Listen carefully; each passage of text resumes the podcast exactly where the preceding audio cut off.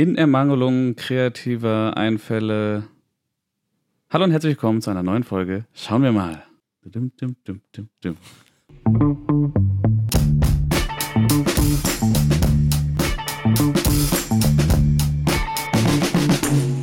Wow, cool, Dennis. Cool, cool, cool, cool.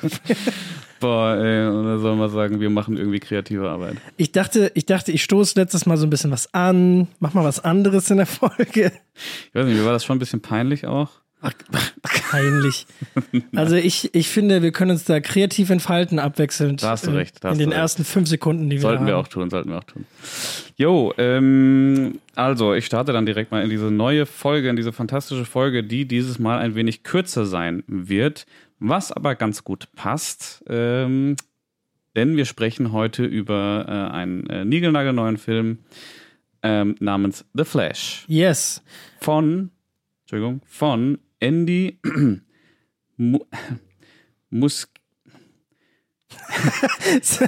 ich, Okay. ich möchte das nicht so aussprechen, wie das ein Deutscher aussprechen würde. Ich, ich versuch's, ja. So wie ein Deutscher? An Andy Muschietti. Mu- Musch Muschetti. Ich glaube, es heißt Mus Muschetti. Musket Muschietti. Mus Muschetti. Ja. Kann es sein? Der Typ, der S gemacht hat. Der Typ, der S Teil 1 und 2 gemacht also nicht den ganz alten S von 1990 mit Tim Curry. hat, sondern den neuen mit äh, Alexander Ale Skarsgård. Skarsgård, Das genau. Skarsgård-Familie. Yes. Ja, ich bin auch dankbar über eine kurze Folge. Ich komme äh, frisch, frisch von dem Festival. Ich bin fertig.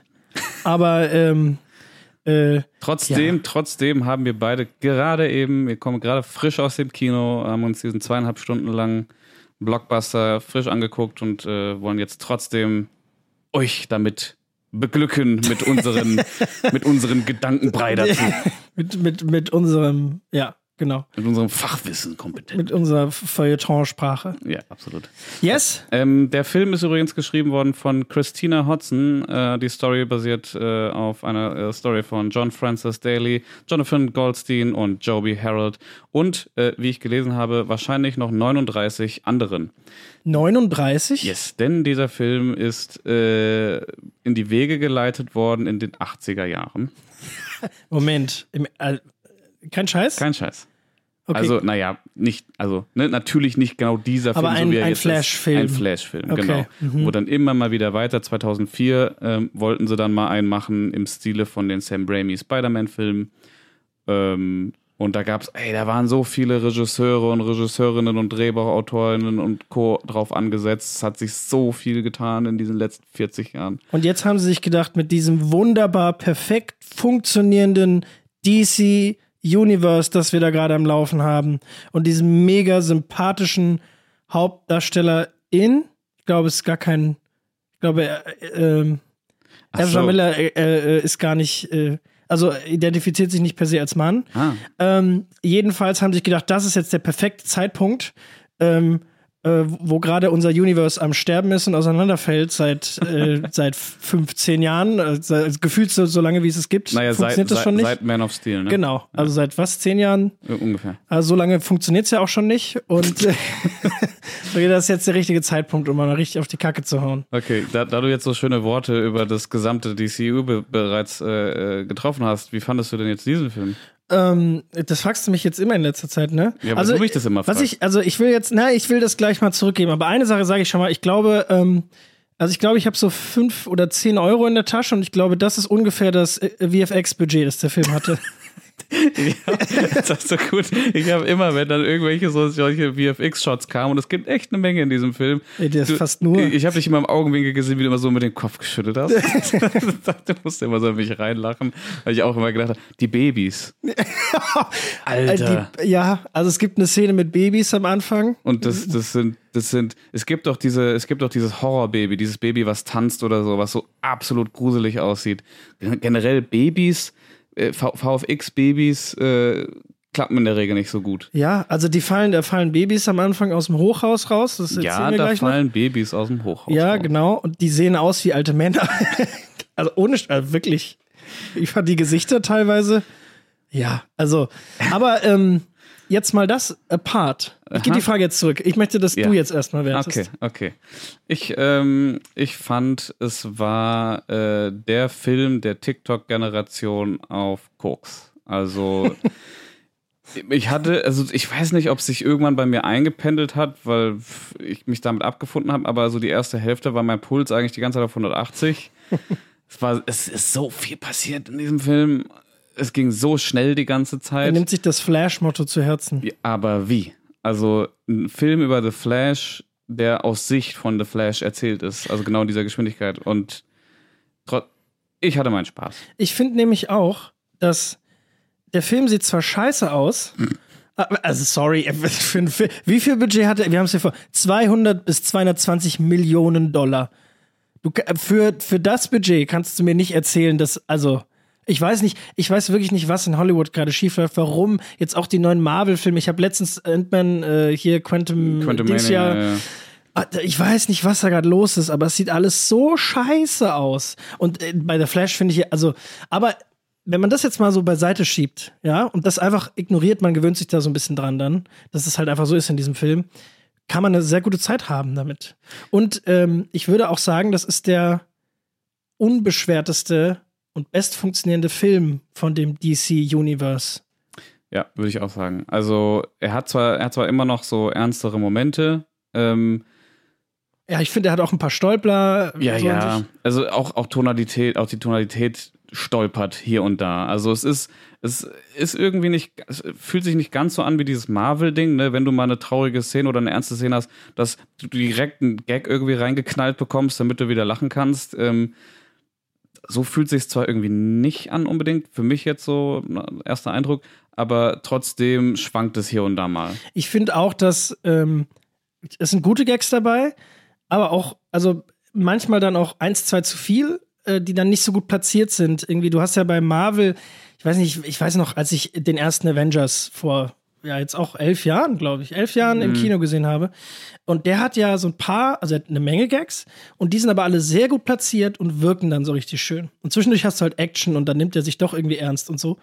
Ähm, und bei dem jetzt hast du halt wirklich, genau, ernste Momente und dann plötzlich so Gag-Feuerwerke, wo dann irgendwie nicht alles zündet, aber ist auch okay und Ezra Miller gibt sich Mühe und so, das, äh, dann geht das irgendwie auf, finde ich trotzdem. Ja, genau. Also generell, die, die, die, die Gags, die funktionieren halt auch deswegen oftmals nicht so richtig, weil äh, es ist, der nimmt sich dann, also es ist verdammt schwer, hatten wir schon öfter drüber gesprochen, Comedy irgendwie zu machen und die richtig zu setzen auch, dass es dann auch wirklich zündet. Und hier ist es ganz oft so, wir kommen gerade aus einer ernsten Szene, die Musik ist immer noch dramatisch und tragend im Hintergrund. Die, die Schauspieler, also die, die Figuren sind alle auch total ernst. Und dann im Hintergrund soll irgendwas Lustiges passieren, aber du kannst dann auch gar nicht richtig drüber lachen, weil du immer noch, weil der Film dir immer noch nicht den Raum dafür gibt.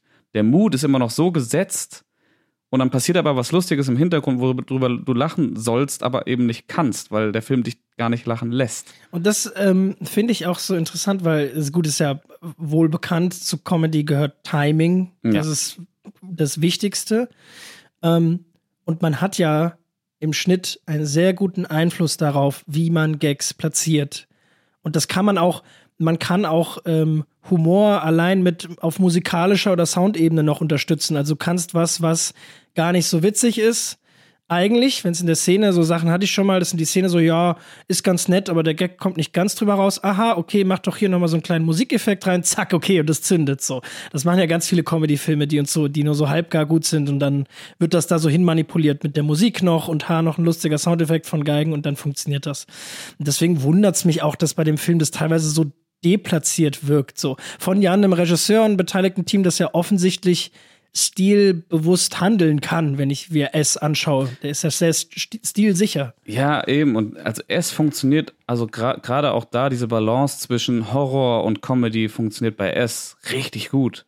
Also da, da kriegt er das richtig toll aus, ausbalanciert. Ähm, und hier ist es halt wirklich so, ich weiß nicht, woran es liegt. Also die haben sechs Monate gedreht. Ich weiß nicht, wie viel Postproduktionszeit sie hatten, aber auf jeden Fall ist das natürlich ein Grund, gerade auch bei Marvel, warum gerade vieles so matschig aussieht. Äh, den Leuten wird nicht genug äh, Zeit gegeben. Es wird, weißt du, es ist, es ist so, ähm, die, die kriegen, es wird nicht so ein richtiger Plan gemacht, ne, was die Effekte angeht.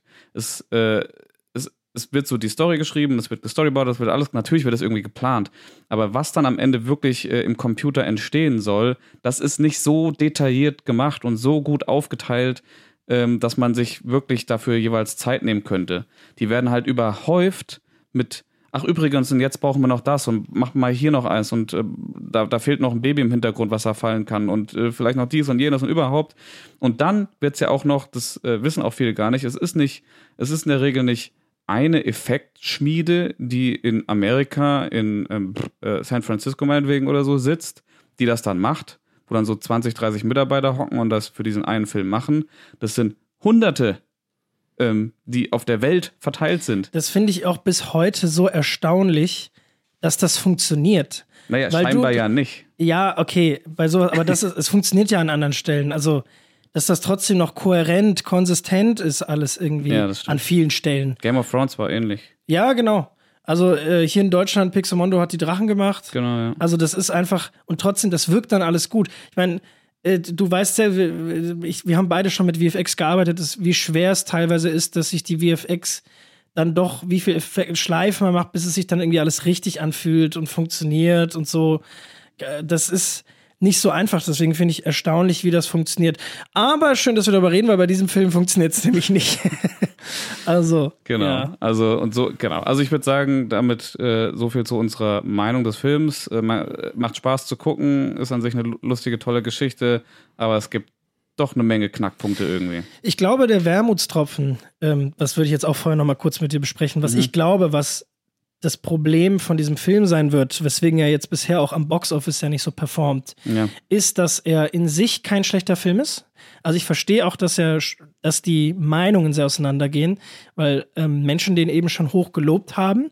Ähm, und ich glaube, der Knackpunkt ist, die Menschen, die den hoch lob, lob, loben, sind Comic- und Filmfans, die diese ganzen Referenzen mhm. verstehen und den folgen können.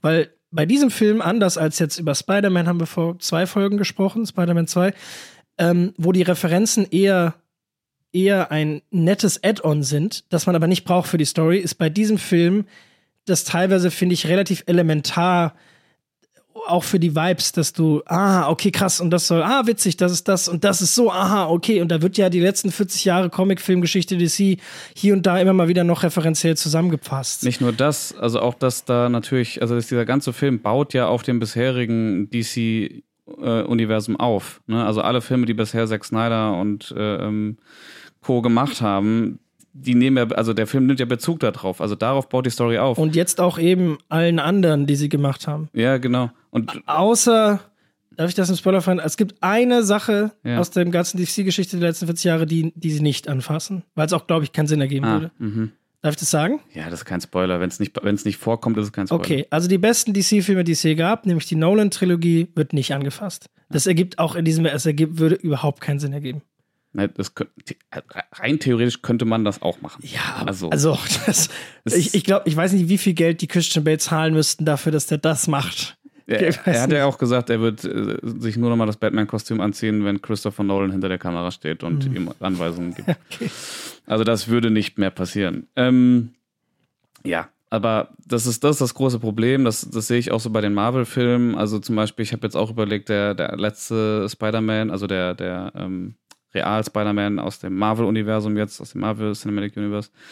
Ähm, den fand ich ja toll, da hatten wir beide richtig viel Spaß mit. So. Und äh, da habe ich nämlich auch überlegt, oh, den würde ich eigentlich gerne auch mal meiner Freundin zeigen. Ich kann mir vorstellen, dass sie dann bei, dabei Spaß hat. Und dann ist mir eingefallen, hm, aber dafür müsste sie erstmal alle drei Raimi-Filme gesehen haben, die Andrew Garfield-Filme müsste sie gesehen haben und dann noch einen Haufen eigentlich aus dem Marvel-Universum müsste sie auch um noch gesehen wirklich haben. appreciaten zu können. Um ja. das wirklich, genau, wertschätzen zu können, einfach diesen Film und den auch irgendwie verstehen zu können. Und das ist hier bei dem eben nicht anders. Es sind zwar nicht ganz so viele Filme, die man dafür gesehen haben muss, aber du musst dafür einige Filme gesehen haben vorher. Sonst bist du ziemlich lost.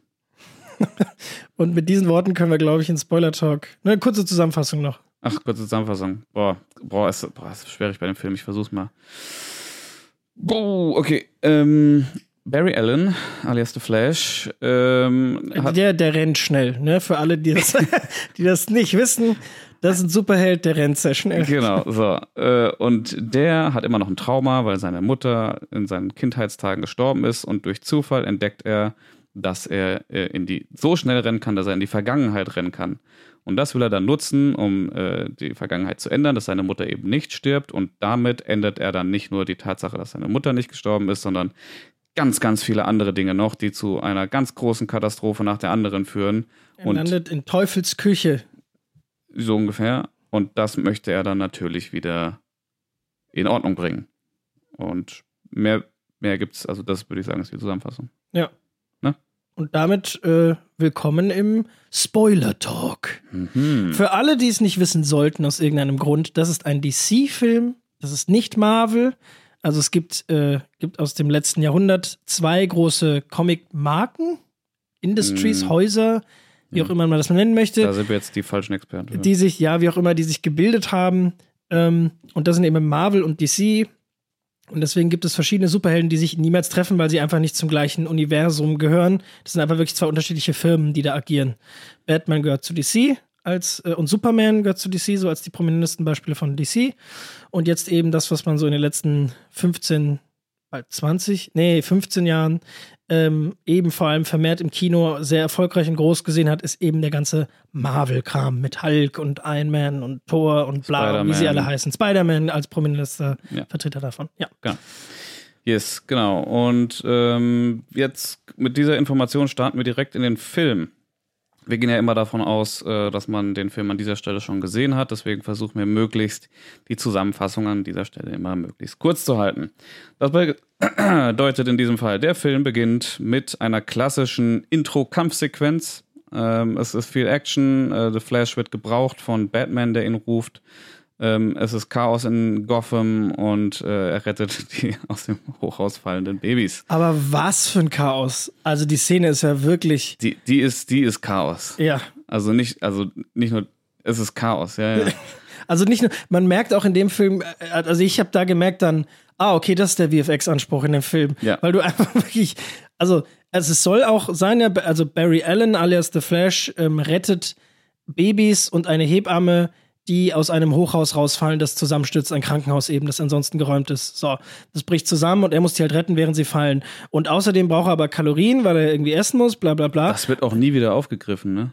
ja, ich glaube, Also doch, der, so der isst immer viel, das ist Ja, der aber, Gag. Aber ja. weißt du, ich habe mir gedacht, also normalerweise führst, also er, er, am Anfang des Films, wo er diese ganze Szene da, wo er das handhaben muss, ähm, wird eingeführt, dass er das Problem hat, dass er immer essen muss, um eben seine Kalorienanzeige voll zu haben, um performen zu können. ja, und dann taucht es nie wieder auf. Und ich habe halt gedacht, das macht ein Film in der Regel dann, um halt äh, das als Problem auch im weiteren Verlauf des Films eben darzustellen. Du, es hätte zum Beispiel sein können, dass im zweiten Akt irgendwann ähm, er in irgendeiner Situation ist, wo es einfach absolut nichts zu essen gibt. Es gibt nichts zu essen, seine Kalorienanzeige geht immer weiter runter und das ist dann halt ein Riesenproblem. Und das muss er irgendwie, das ist ein Konflikt, den muss er überwinden. Ähm, irgendwie sowas. So wird das in der Regel gemacht. Hier wird das eingeführt, er muss was essen, aber es ist halt, es wird eigentlich nur als Gag genutzt. Dass er sich dann, während er da die Babys rettet, schaufelt er sich so ein Snack nach dem nächsten rein und das langt dann schon, um die Kalorienanzeige wieder zu füllen. Ja, und dann nach hinten ist ein Running Gag, dass sein äh, jüngeres Ich auf einmal super viel Hunger hat. Genau, ja. Ja. aber mehr, mehr eben ist das nicht.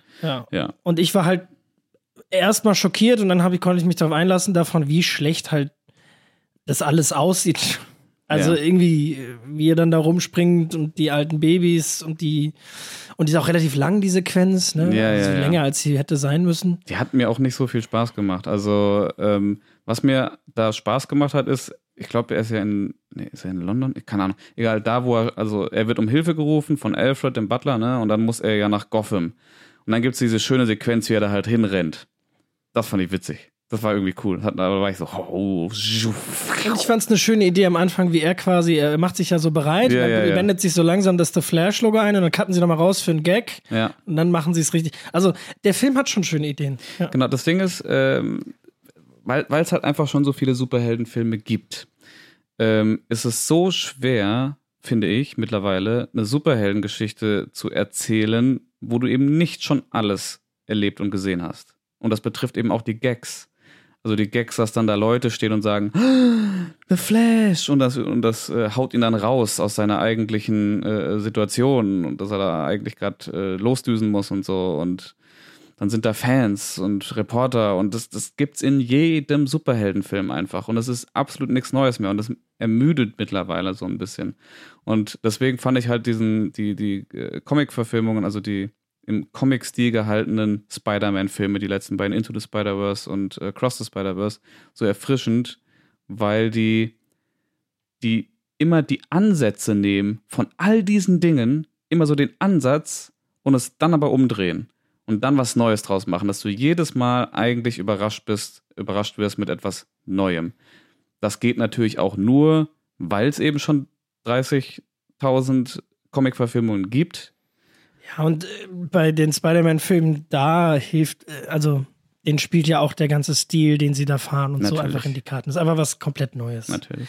Ja, ich gebe dir zu, das ist schwer und deswegen, ich habe auch während dem Film den Gedanken bekommen, wir kommen so langsam in das, äh, ich weiß gar nicht, wie ich das nennen soll, das post-goldene Zeitalter der comic Also ich glaube, wir erleben langsam, wie das Ganze wieder ähm, zurückgeht. Also wie in den nächsten zehn Jahren die Comic-Verfilmungen einfach nach und nach rückläufig sind und sich wieder irgendwas Neues bildet. Also ich man kann nämlich, man kann ja in der Geschichte des Kinos, kann man ja so ähm, Phasen erkennen, wann welche Genres, welche Filme irgendwie wichtig waren und die dann auch am meisten eingespielt haben aus den Zeiten. Im Normalfall kommen tatsächlich auch die, kann man mal so, also es ist immer schwierig, das zu sagen, aber so die prominentesten und besten Filme ähm, aus den Genres kommen jeweils eben aus diesen Zeiten, wo sie eben gemacht wird. Ganz, also das beste und einfachste Beispiel ist der Western, der einfach in den 60ern super wichtig war, ähm, zum Beispiel, und der mittlerweile kaum noch Relevanz hat.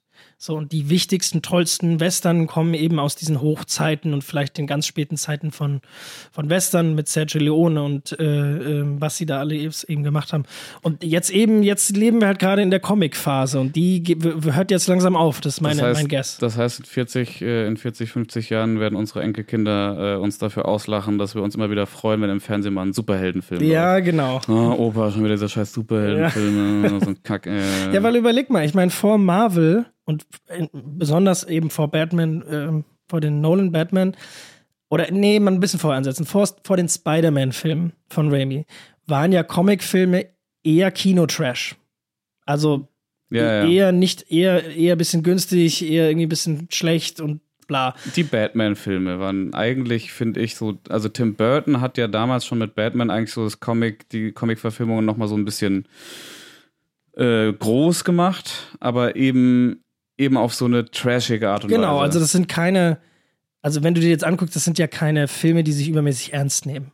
Nee, das ist, das sieht, guck dir die Kostüme an, guck dir die Welten an. Das sieht alles super bunt und kitschig und das sieht einfach nach Studio, nach Kulisse, nach, nach, nach, ja, nach nichts Echtem aus. Also das kannst du ja nicht vergleichen mit dem, was sie jetzt hier machen. Also aktuell versuchen sie so eine Mischung, würde ich sagen. Also auch jetzt der aktuelle Batman, noch gespielt von Ben Affleck, ähm, ist so eine Mischung aus, würde ich sagen, aus äh, Tim Burtons Batman und Christopher Nolans Batman. Er ist genau ja, in der Mitte irgendwo angesiedelt. Ja, genau. Nicht so wirklich real, aber auch nicht so ganz comichaft. Genau. Ja. Gut, ähm, wir machen mal weiter. Und zwar ähm, in der Geschichte, jetzt ist nämlich, so, hatte ich schon angekündigt, meine Frage an dich. Äh, es ist immer so lustig, wenn wir so einen Film zusammen im Kino gucken, dann ist den Kinosaal verlassen und dann gezwungenermaßen so einfach nicht über diesen Film sprechen. Wir gehen einfach raus und dann. Ja, da ist ein schönes, schönes Wetter drauf. Genau, genau so. Was hast du eigentlich so die letzten Tage gemacht? So, das ist richtig gezogen einfach. Boah, ganz furchtbar. So, und da habe ich ja schon gesagt, ich werde dir auf jeden Fall eine Frage zum Inciting Incident stellen. Ja. Ähm, ich glaube, ich weiß sogar warum, aber mach mal. Ja, also der Inciting Incident, nochmal für die, die es nicht wissen, ist im Grunde immer der Moment am Anfang eines Films, äh, der quasi die ganze weiterführende Story einleitet. Also irgendetwas passiert, irgendein wichtiger Moment, der ganz, ganz entscheidend ist für den weiteren Verlauf der Handlung. Und in diesem Fall ist dieser Inciting Incident für mich entweder nicht erkennbar, nicht vorhanden oder echt schlecht ausgeführt. Ja, ich würde sogar sagen, er ist, er ist eigentlich bevor dem Film. Also, ja, aber. Ja, also, also, das, ich, der, also das Ding ist, das Ding ist, wenn du so willst, äh, der Tod der Mutter, ne?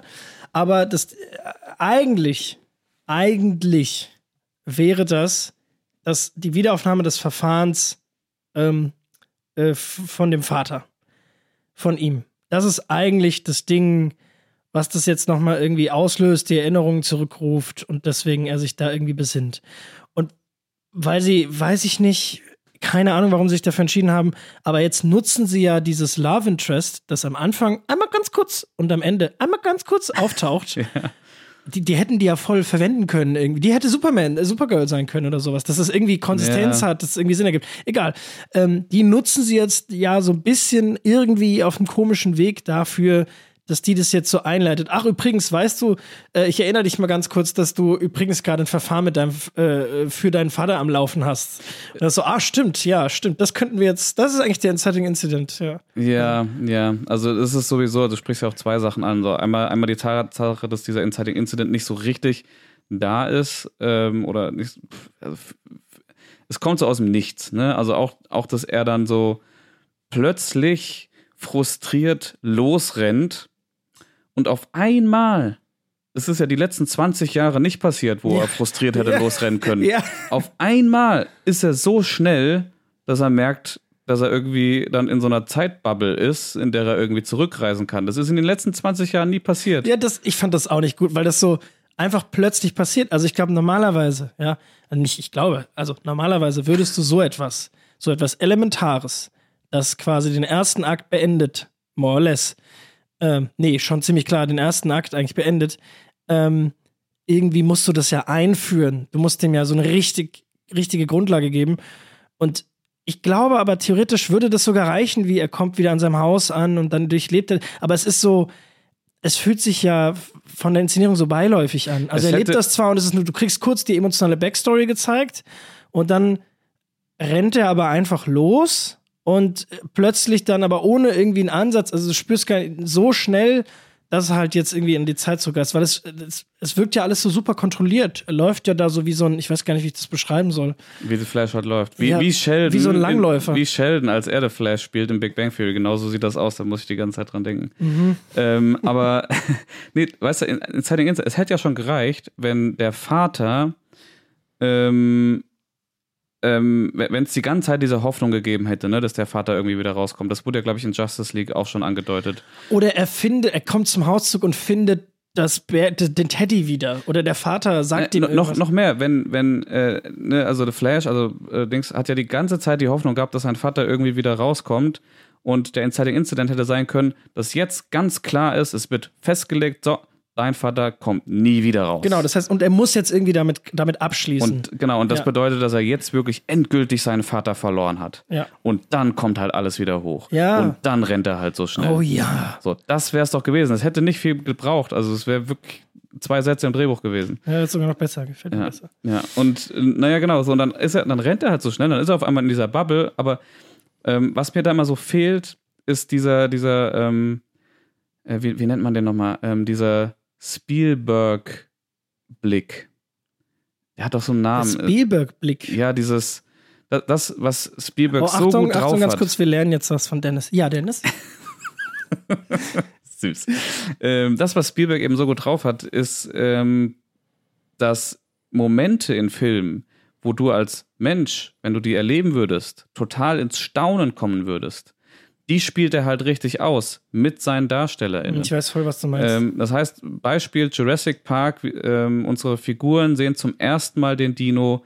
Es gibt so viele Shots von unseren einzelnen Charakteren, die diesen Dino mit aufgerissenen Augen und Mündern bestaunen und einfach aus dem Staunen nicht mehr rauskommen. Wie Sam Neill seine Brille so zitternd abzieht, mhm. wie Ellie aufsteht und es nicht fassen kann, wie Jeff Goldblum da sitzt und sagt, er hat tatsächlich hat es geschafft und so. also weißt du dieser dieser Wow-Effekt. Die Leute zeigen einfach nur, wie sie erstaunt sind von etwas. So, und das löst und das schafft halt dann auch die Emotionen beim Zuschauer, diese Verbindung. Und das ist hier halt passiert hier fast nie. Nee, also es fehlt hier voll, finde ich. Ja. Der, der ist, der steht plötzlich in so einem Szenario, wo er verschiedene Zeitebenen sieht die sehr schlecht animiert sind, aber das ist jetzt. Oh Gott, die sind richtig Vielleicht hat er sich auch gedacht, Mensch, sieht das scheiße aus. nee, aber ähm, äh, und, ist und so, steht da und ist so, ach cool. Also, aha. Ah Mensch, das ist ja interessant. Das ist jetzt. neu, ja. und dann steckt er seinen Kopf durch diese Bubble und ist so, ah, jetzt bin ich hier. Ja, ergibt Sinn. Ich kann wohl in der Zeit zurückreisen. Cool. Okay. Wie hast du den Rückschluss denn jetzt gezogen? Aber gut. Alles klar. Vielleicht ist er auch einfach schon so krass, er ist so abgebrüht. Naja, also es ist, es, man merkt halt, ne, der Film ist zweieinhalb Stunden und die wollen echt eine Menge erzählen. Das heißt, die mussten sehr schnell einfach ihn irgendwie dazu bringen, dass er in der Zeit zurückreisen kann. Mhm. So, zack. Und wir sind in unserem nächsten Point. Ähm, ich, wir nennen es ja immer gerne Plotpoint. Das ist ein bisschen fehlerhaft an dieser Stelle, weil wir immer uns fünf, fünf elementare Plotpoints raussuchen, um diesen Film möglichst kurz zusammenzufassen. Und deswegen kommen wir jetzt zu unserem zweiten. Ähm, schauen wir mal Plotpoint. Und zwar ähm, Barry möchte die Zeit zurückdrehen, tut das dann auch, um seine Mutter zu retten. Ne? Vorher noch gewarnt von Wurde noch, Batman. wurde noch von Bruce gewarnt, er darf nicht richtig eingreifen und das tut er dann ja auch nicht so richtig. Im Grunde ja schon. Und im Grunde passiert dann auch genau das, wovor ihn Batman gewarnt hat. Also eigentlich tut er nichts anderes. Äh, indem er da diese, diese Tomatendose ähm, noch in den Einkaufswagen legt und er ist wieder zurück ähm, in der Zeit, wo seine Mutter lebt. Das ist ganz emotional und sehr schön. Und dann stellen wir relativ zeitnah schon fest, ähm, dass eben alles anders ist. So, und jetzt kommen wir nämlich zum nächsten fehlenden Wow-Moment, als er seine Mutter wieder begegnet. Ich finde, es ist zu schwach ausgespielt. Ähm, ja, gebe ich dir recht. Also, ähm, was ich eh generell mal so als Grund, als meine Grundmeinung zu dem, nur von dem Gefühl jetzt von diesem Film finde, dass der Film schwach anfängt, dann stärker wird. Und dann von mir das Ganze am Ende wieder ein bisschen einknickt, aber also ich, ich finde tatsächlich, in der Exposition stolpert das alles so ein bisschen vor sich hin, so, aber dann findet sich dann doch ganz schön. So. Und da gehört aber das jetzt mit der Mutter für mich noch dazu, da habe ich auch so, hm, das könnte mich jetzt mehr packen, irgendwie. Und das ist ja alles auch so mit so einem. Ich habe das Gefühl, diese Szenen sind sich manchmal nicht ganz sicher, ob sie lustig sein wollen oder emotional.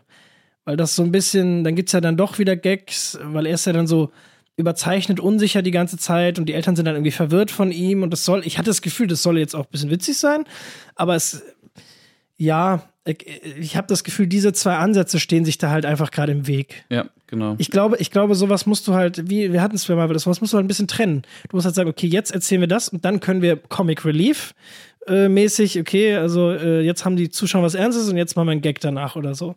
Aber halt nicht beides gleichzeitig. Ja, beides gleichzeitig macht der Film halt sehr oft und das funktioniert halt, finde ich, sehr oft eben nicht, leider. Ich meine, es gibt Momente, wo es, glaube ich, schon funktioniert, aber eben in den meisten Fällen nicht. Und das, das zeigt halt diese Szene auch ganz toll. Und war auch, fand ich auch schade, dass sie so kurz war. Also dann essen die da Nudeln und dann kommt da der zweite Barry Allen und dann ist das auch schon wieder vorbei.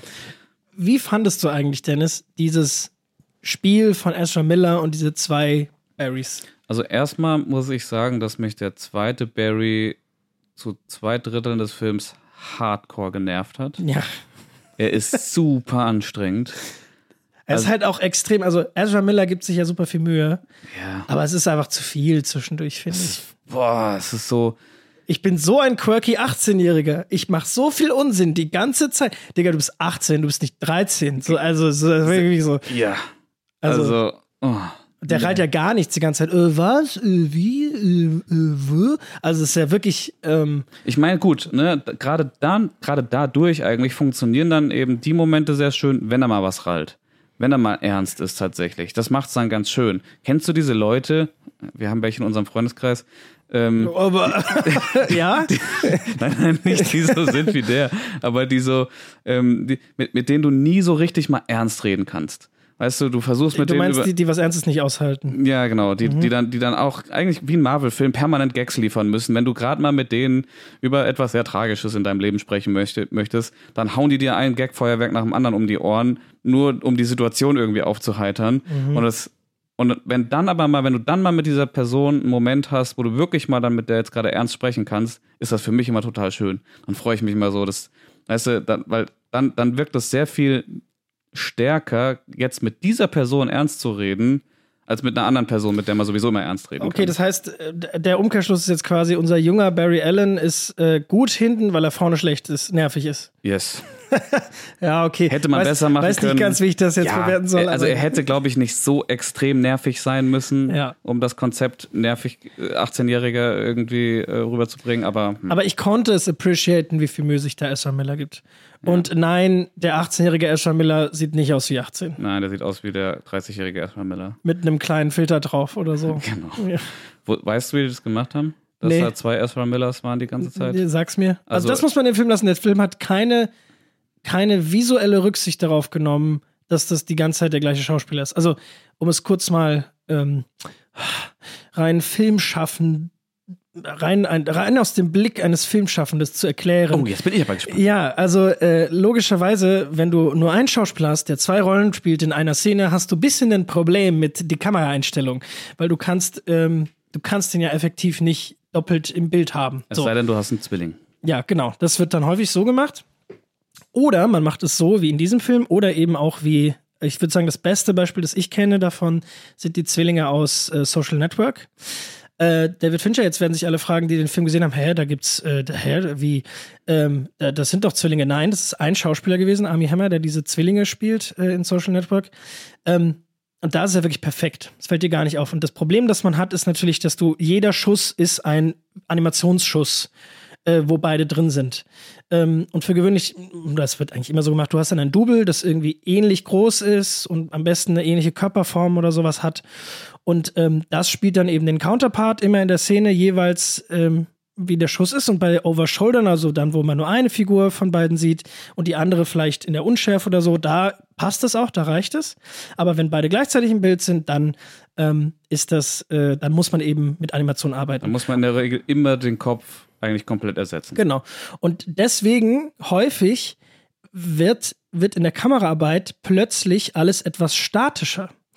Weil ähm, du in statischen Schüssen, also Schüsse, die sich nicht bewegen, wo die Kamera sich nicht bewegt, ist es wesentlich einfacher, ähm, das Gesicht auszutauschen, weil du nicht die Bewegungsebene der Kamera hast noch, die ja auch dreidimensional arbeitet und wenn sie um das Gesicht rumfährt, musst du das Gesicht plötzlich so dreidimensional mitbewegen und so. Es wird halt super komplex.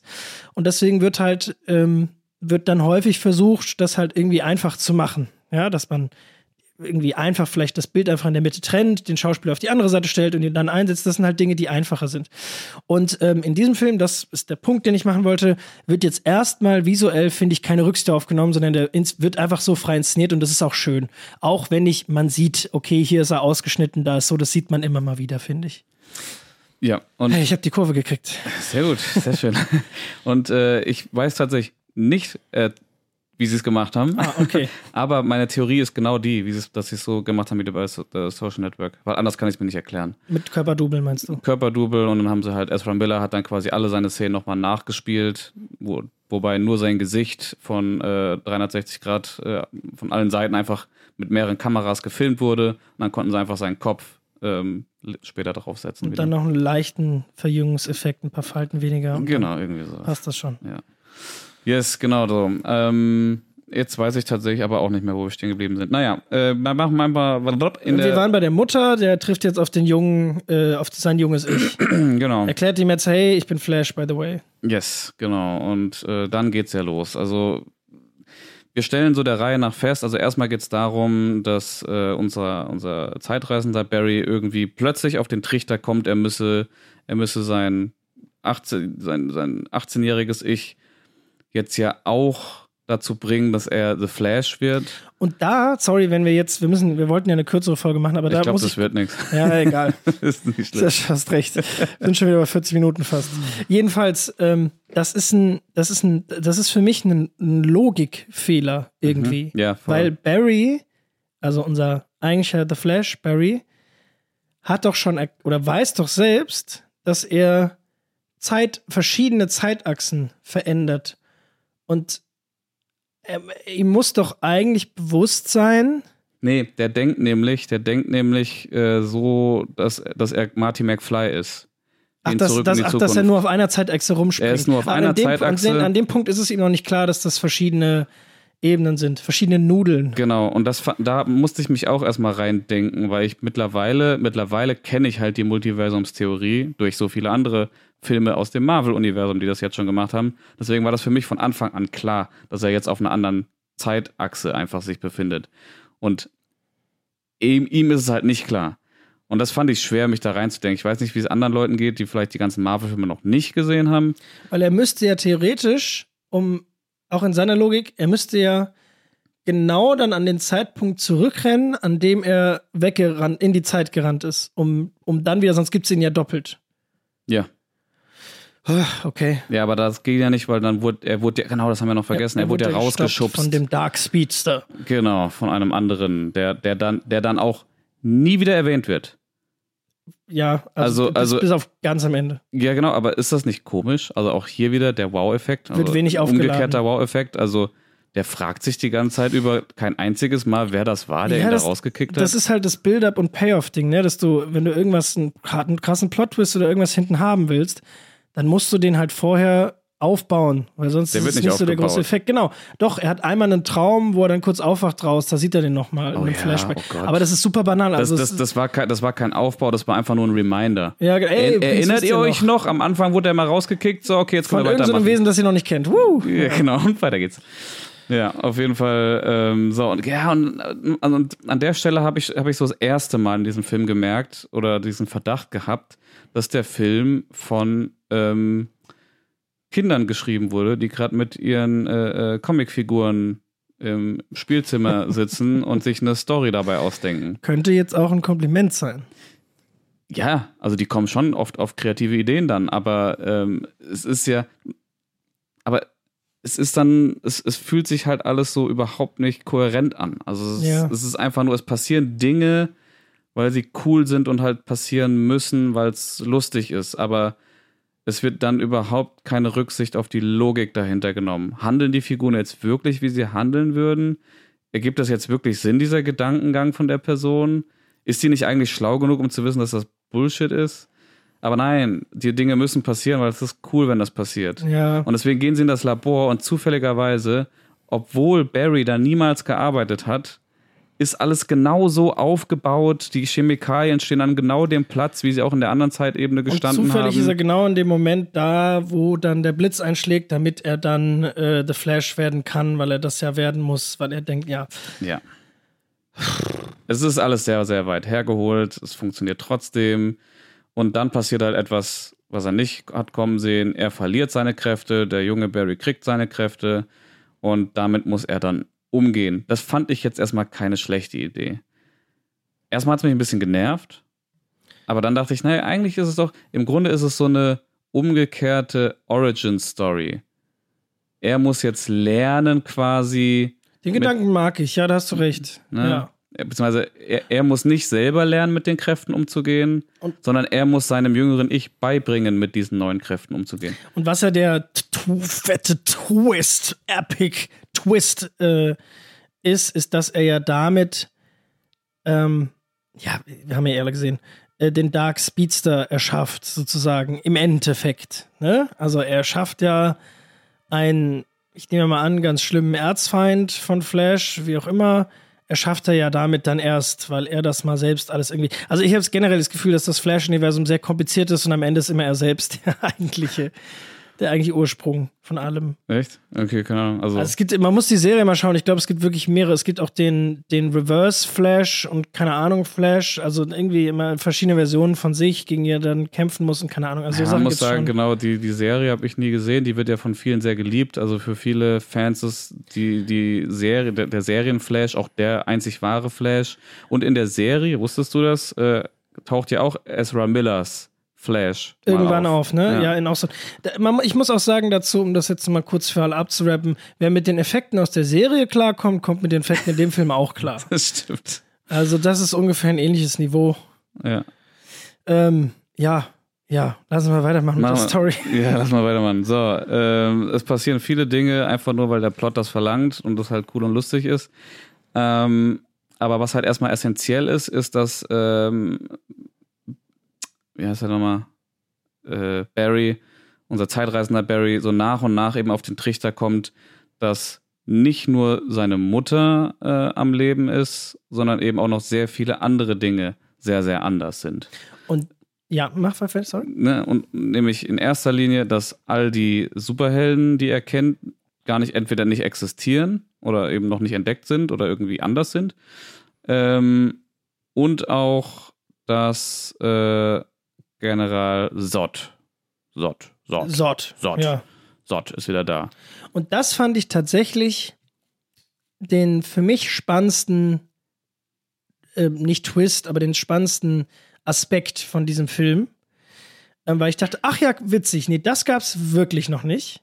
Oder das habe ich so noch nicht gesehen. Dieser Gedanke, dass du, ähm, was er ja dann von dem Batman, auf den sie dann gleich treffen, ähm, erklärt bekommt, dass du, wenn du etwas in der Vergangenheit änderst, nicht nur die Zukunft davon änderst, sondern auch die Vergangenheit, weil Zeit, wie sagen sie, ist irgendwie relativ, haha, und deswegen, Ja. haha, verschiebt sich alles. Aber das fand ich einen interessanten Gedanken, weil eben auch Dinge sich ändern, die offensichtlich vor dem Punkt, an dem Barry eingegriffen hat, äh, stattgefunden haben.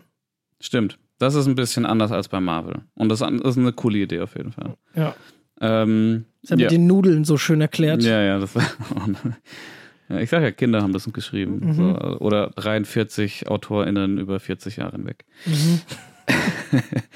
Jo, ähm, gut, er stellt fest, alle, alle, alle diese Figuren gibt's nicht, außer, außer Batman, den scheint es zu geben. Also alle, die ganze die gesamte Justice League gibt's Und nicht. es wird äh, das, das erste Mal so richtig ähm, äh, erklärt die Tatsache, dass, dass irgendwie viele Dinge anders sind, wird ja mit einer sehr coolen. Es, es ist kein, ein, das ist mir während des Films. Pass auf. Formulier einen Satz, Achtung, Dennis. es ist kein Multiversumsfilm, es ist ein Metaversumsfilm. Wow, hat er nicht gesagt. Ich weiß nicht, was das heißen soll. Nee, Ich kann mir vorstellen, was du meinst. Ja, Also, du, ne, du weißt, was Meta bedeutet. ja. Ja, also Das der, ist der die Firma von Mark Zuckerberg. Ja, genau das.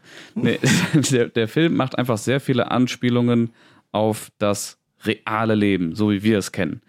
Ähm, und das macht er in einem speziellen Fall, nämlich um das so ein bisschen zu erklären, dass viele Dinge anders sind, bis auf die, nicht nur, dass seine Mutter lebt, sondern eben auch, dass andere Dinge in der Vergangenheit anders sind, erklärt, erklären sie damit, dass eben in dem Film, die sprechen über den Film Zurück in die Zukunft, Back to the Future, dass da Marty McFly nicht, wie wir es kennen in unserer Welt, von ähm, Michael J. Fox. Michael J. Fox gespielt wird, sondern von, ähm, jetzt habe ich leider seinen Namen vergessen, ah. einem, einem anderen Schauspieler.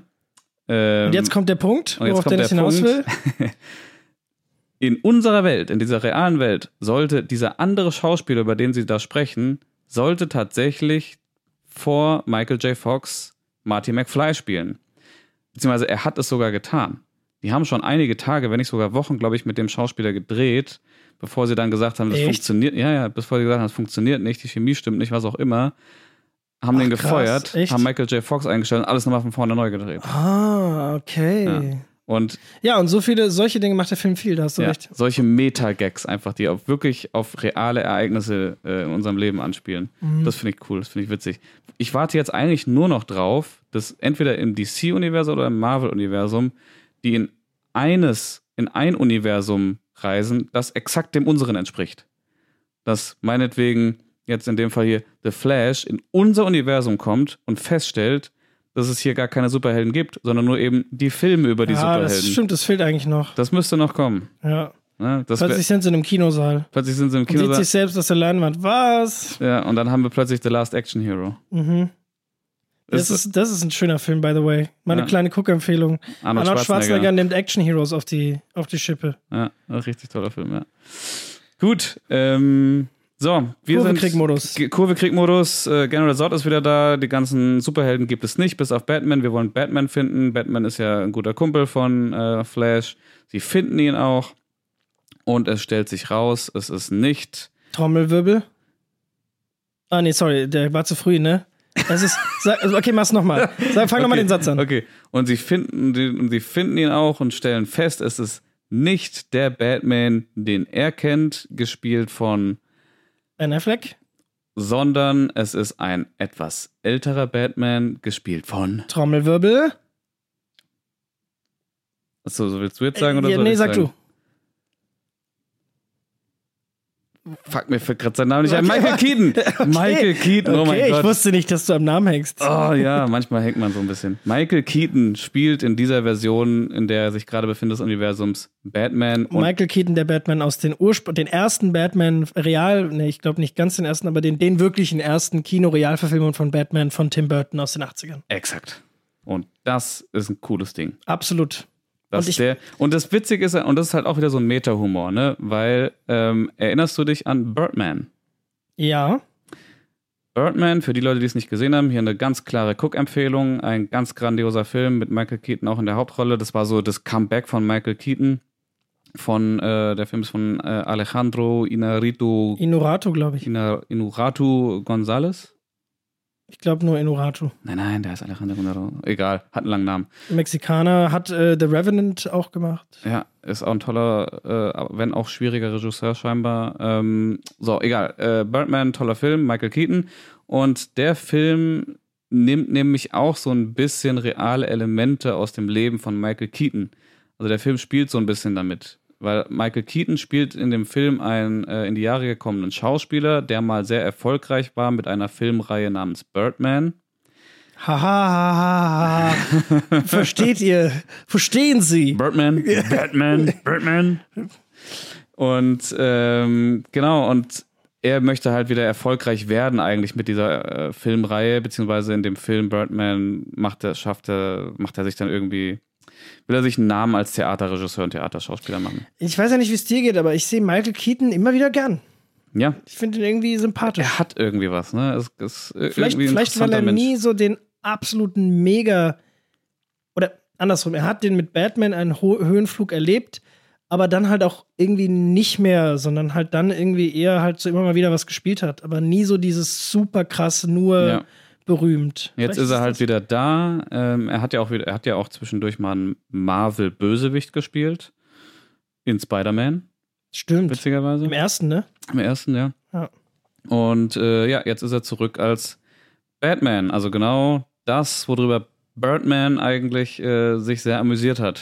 Ja. Und er ist tatsächlich wieder da als Batman. Und er macht's toll. Und er macht's richtig toll. Also die Szenen mit ihm haben mir fast auch am meisten Spaß gemacht. Ich finde auch, dass er schauspielerisch ähm, einfach sehr gut neben halt, muss man leider sagen, einem, finde ich, etwas zu engagierten Ezra Miller einfach durch so eine, mit so einer Gelassenheit glänzt, Ja. die ihm halt super gut steht. Das stimmt. Ja, das macht er richtig gut und er hat auch in Interviews schon gesagt, er hatte richtig viel Spaß und es war eine Ehre für ihn, wieder in das Kostüm schlüpfen zu dürfen. Vor allem halt in das Kostüm aus den, wann war es, acht- in den 90er Jahren? Ich glaube 80er eher. 80er, 90er, wie auch immer.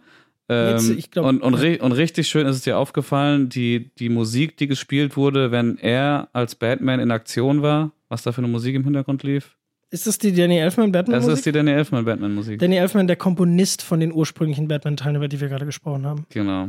Äh, ganz toll. Richtig, richtig schöner Nostalgie-Moment mal wieder. Ähm, zumindest für die Leute, die die alten Batman-Filme auch Ja, ist halt der haben. Witz, man muss halt irgendwie Fan Genau, sein. das ist wieder der Knackpunkt. Ne? Also wenn du all diese Filme gesehen hast und so, dann kannst du schon Spaß haben mit dem Film. Und ich glaube, andererseits, also äh, anders, wenn du das alles nicht kennst, dann bist du einfach nur, bist du komplett überfordert mit diesem Film. Ja, dann bedeutet dir das halt auch nicht so viel. Dann ist so, ah, okay, ist jetzt alt Das ist halt jetzt ein alter Batman, der Ja. anders aussieht.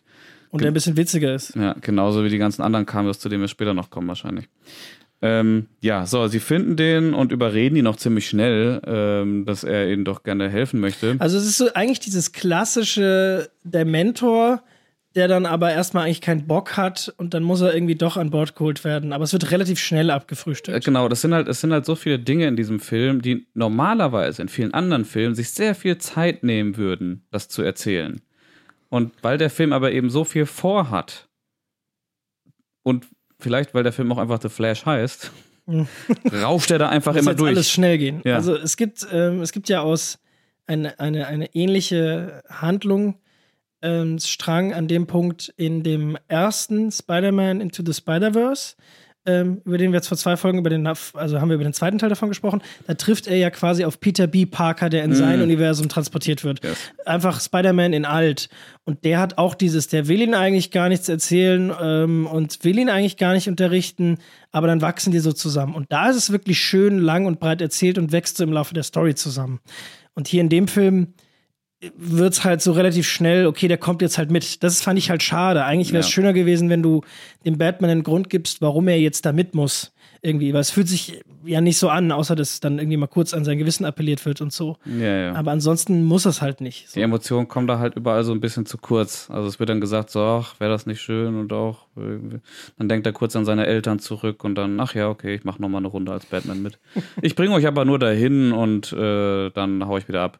Und wohin bringt er sie? Nach, was war's, Sibirien. Russland. Ja, weil, Ganz nördlich. weil da ja äh, in ähm, dem zeitreisenden Barry Allens Universum Superman gefunden wird, also in der Man of Steel-Verfilmung. Und ähm, deswegen vermutet er natürlich, dass da jetzt auch, auch Superman sein wird, äh, weil den brauchen sie ja, um General Zod bekämpfen zu können. Da wird dann so eine klitzekleine Backstory aufgemacht, warum das äh, The Flash auch wichtig ist, dass General Zod bekämpft wird, weil er damals, äh, als äh, zu den Man of Steel-Ereignissen, war er noch zu jung, um da wirklich zu helfen und zu unerfahren und konnte deswegen äh, lediglich einen kleinen Jungen retten, aber nicht seinen Vater. Und das finde ich nett, ja. Ich frage mich. Ähm, nett ist ein gutes Wort dafür. Ja, aber ich frage mich immer, das ist jetzt eine Frage in die Runde, ähm, die Guck, aus dir besteht. Sagen, so siehst du hier noch andere Menschen. Äh, fühlt sich manchmal so an. Ähm, nee, ähm, muss das immer sein? Also muss. Also äh, natürlich brauchen Figuren Motivationen und so, aber der hat sie ja schon. Der weiß ja, dass General Zod da ist, um die Welt zu zerstören. Also ich weiß, das ist immer ein bisschen platt, aber der hat das ja alles erlebt und muss er jetzt quasi noch so ein noch so ein noch so ein wirklich, dass das ein Handlungsstrang ist, reicht nicht, dass man erzählt, der hat das halt mitbekommen und weiß. Also aber du machst hier einen guten Punkt auf, weil der Film hangelt sich so von kleiner Motivation zu kleiner Motivation. Also es gibt, ich habe in dem ganzen Film nie so richtig eine große Motivation gesehen, warum gerade überhaupt passiert, was hier passiert. Also er hat, er hat alle zehn Minuten eigentlich eine neue Motivation, einen nächsten Schritt zu gehen. Oh, ohne eine, ohne eine übergeordnete Motivation zu ja, haben. Ja, ich glaube, das ist das Problem, weil ich habe gerade mal drüber nachgedacht und ich glaube, ja, es muss. Es ist einfach ordentlich, wenn du der Figur in dem Film eine persönliche Motivation nochmal gibst, die besser ist als der will halt die Welt zerstören. Ich glaube, ja, ja, aber als Fazit schon finde ich das per se gut, aber es ist halt irgendwie so ein bisschen. Weiß, genau, und da, darauf will ich hinaus. Also, ähm, das, weil, der, weil der Film eben diese eine große übergeordnete Motivation nicht hat, braucht er halt immer wieder mal eine neue. Und deswegen, und deswegen fühlt sich das, diese Geschichte mit dem kleinen Jungen so, so nur, nur nett an. Das Ding ist ja auch quasi, ach so, er hat, ach nee, ne, doch, an dem Zeitpunkt, ach Gott, ich will jetzt beim selbst nicht er hat dann ja schon begriffen, dass es verschiedene Zeitstränge sind. Ich habe gerade überlegt, Den warum Nudeln. muss er denn General Zod eigentlich überhaupt schlagen? Ach, weil er davon ausgeht, dass es dann seine Zeit beeinflusst und er eigentlich immer noch, okay, das ist der, das übergeordnete Ding, was äh, das Thema ist, er will, er will eigentlich daran festhalten, dass seine Mutter überlebt, die ganze Zeit. Das ist das Ding.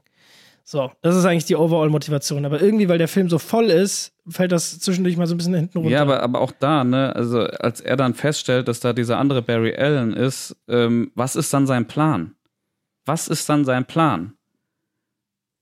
Das ist, das ist nämlich das Ding. Es wird nie wirklich zu Ende gedacht. Er denkt immer nur so ein paar, paar Meter voraus. Also weißt du, ähm, weil eigentlich müsste er so weit denken, okay, ich bin jetzt hier in einem Universum, wo es mich schon gibt. Das heißt, ich kann eigentlich gar nicht hier bleiben, weil dann müsste ich ja meiner Mutter erklären, dass sie jetzt zwei Söhne hat. Also zweimal denselben Sohn. Der eine ist halt älter und ist ein Superheld und ist zurückgereist und das müsste er alles machen. Ja, okay, das kann ich dir, ja, was sprich aus? Ne, genau, so. Und deswegen, eigentlich wäre der logische Gedankengang an dieser Stelle, okay, ich kann hier nicht bleiben, ich muss wieder zurück in mein Universum. Blub. So, aber so weit kommt er gar nicht, weil erstmal kommt dann ja eben da dieser andere Barry Allen und dann ist sein nächster, sein, sein nächster Gedankengang ist dann nämlich, oh, wenn der jetzt nicht zum Flash wird, werde ich vielleicht niemals zum Flash und dann kann ich das alles gar nicht machen, bla bla bla. Und das ist dann sein, sein nächstes Problem, was er dann lösen will. Ja, aber das muss ich dir sagen, das ergibt schon Sinn, weil wenn wir davon ausgehen, dass er denkt, dass er, boah, das wird gerade super nerdig für alle, aber so ist er, okay. ähm, wenn, wenn wir davon ausgehen, dass er denkt, dass er in dieser einen Zeitachse ist und was er will, ist seine Mutter am Leben halten, dann muss er quasi sehen, okay, er, er, ist eigentlich die ganze Zeit grindet er quasi an, okay, ich muss nur dieses nächste Problem lösen und dann, dann passt alles wieder. Okay, ich muss nur mich zu The Flash machen, dann passt alles wieder. Ah, fuck, es gibt die ganzen anderen nicht. Okay, ich muss nur General Zod besiegen, dann passt alles wieder. Ah, okay, ähm, äh, irgendwie gibt's mit, äh, keine Ahnung was noch, aber es quasi, das sind so diese Schritte, die er, wo er dran, sich dran hängt und was er dann irgendwann, das ist die Idee von dem Film. Und irgendwann erkennt er dann, ähm, eben nach hinten hin, okay, das wird nie funktionieren hier, das funktioniert einfach nicht. Aber man merkt, glaube ich, schon daran, wie was für Probleme Dennis und ich haben, das zusammenzukriegen, dass dieser Film es einem nicht so leicht macht, das verfolgen zu können. Das ist, glaube ich, die Bottomline. Ja, also ich glaube, mein Problem war eben, dass ich emotional da nicht so drinne war, dass ich nicht die ganze Zeit, also ich hätte ja, der Film hätte dann besser noch funktioniert für mich, wenn ich emotional die ganze Zeit gedacht hätte, hoffentlich klappt das, damit er seine Mutter retten kann. Aber das konnte ich die ganze Zeit gar nicht denken, weil der Film mir die ganze Zeit halt irgendwelche anderen Probleme vorgegaukelt hat. Ja. So, und ja, ich meine, du hast recht. Ne? Klar, an, an sich ist es, ist es cool, dass, der, dass die Figur denkt, okay, Problem, Problem, Problem, Problem, lösen, lösen, lösen, lösen. Aber ich als Zuschauer will ja irgendwie ähm, dr dranhängen, dranbleiben wollen.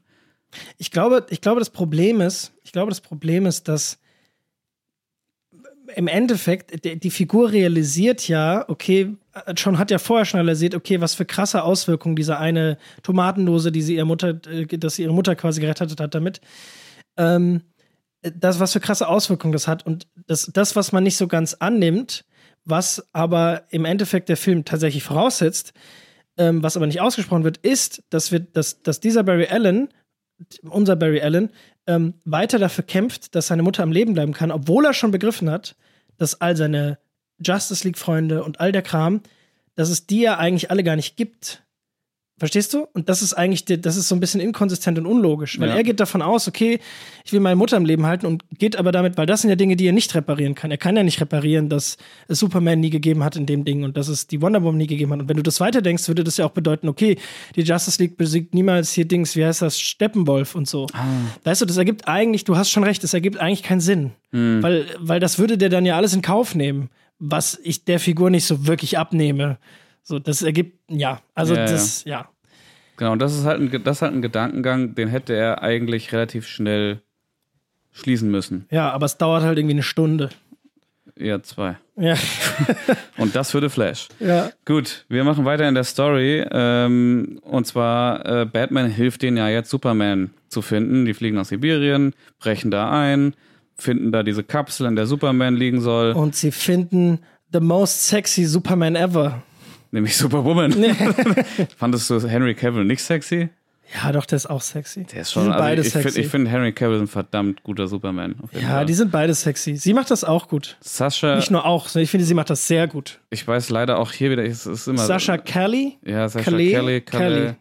Yes. Und ich hatte mir das Gefühl, ich kenne die, aber ich glaube doch nicht. Mich erinnert die halt extrem stark an äh, Michelle Rodriguez. Ähm, ja, okay. Von Fast Jung. and Furious und dann ja. in Jung, genau, ja.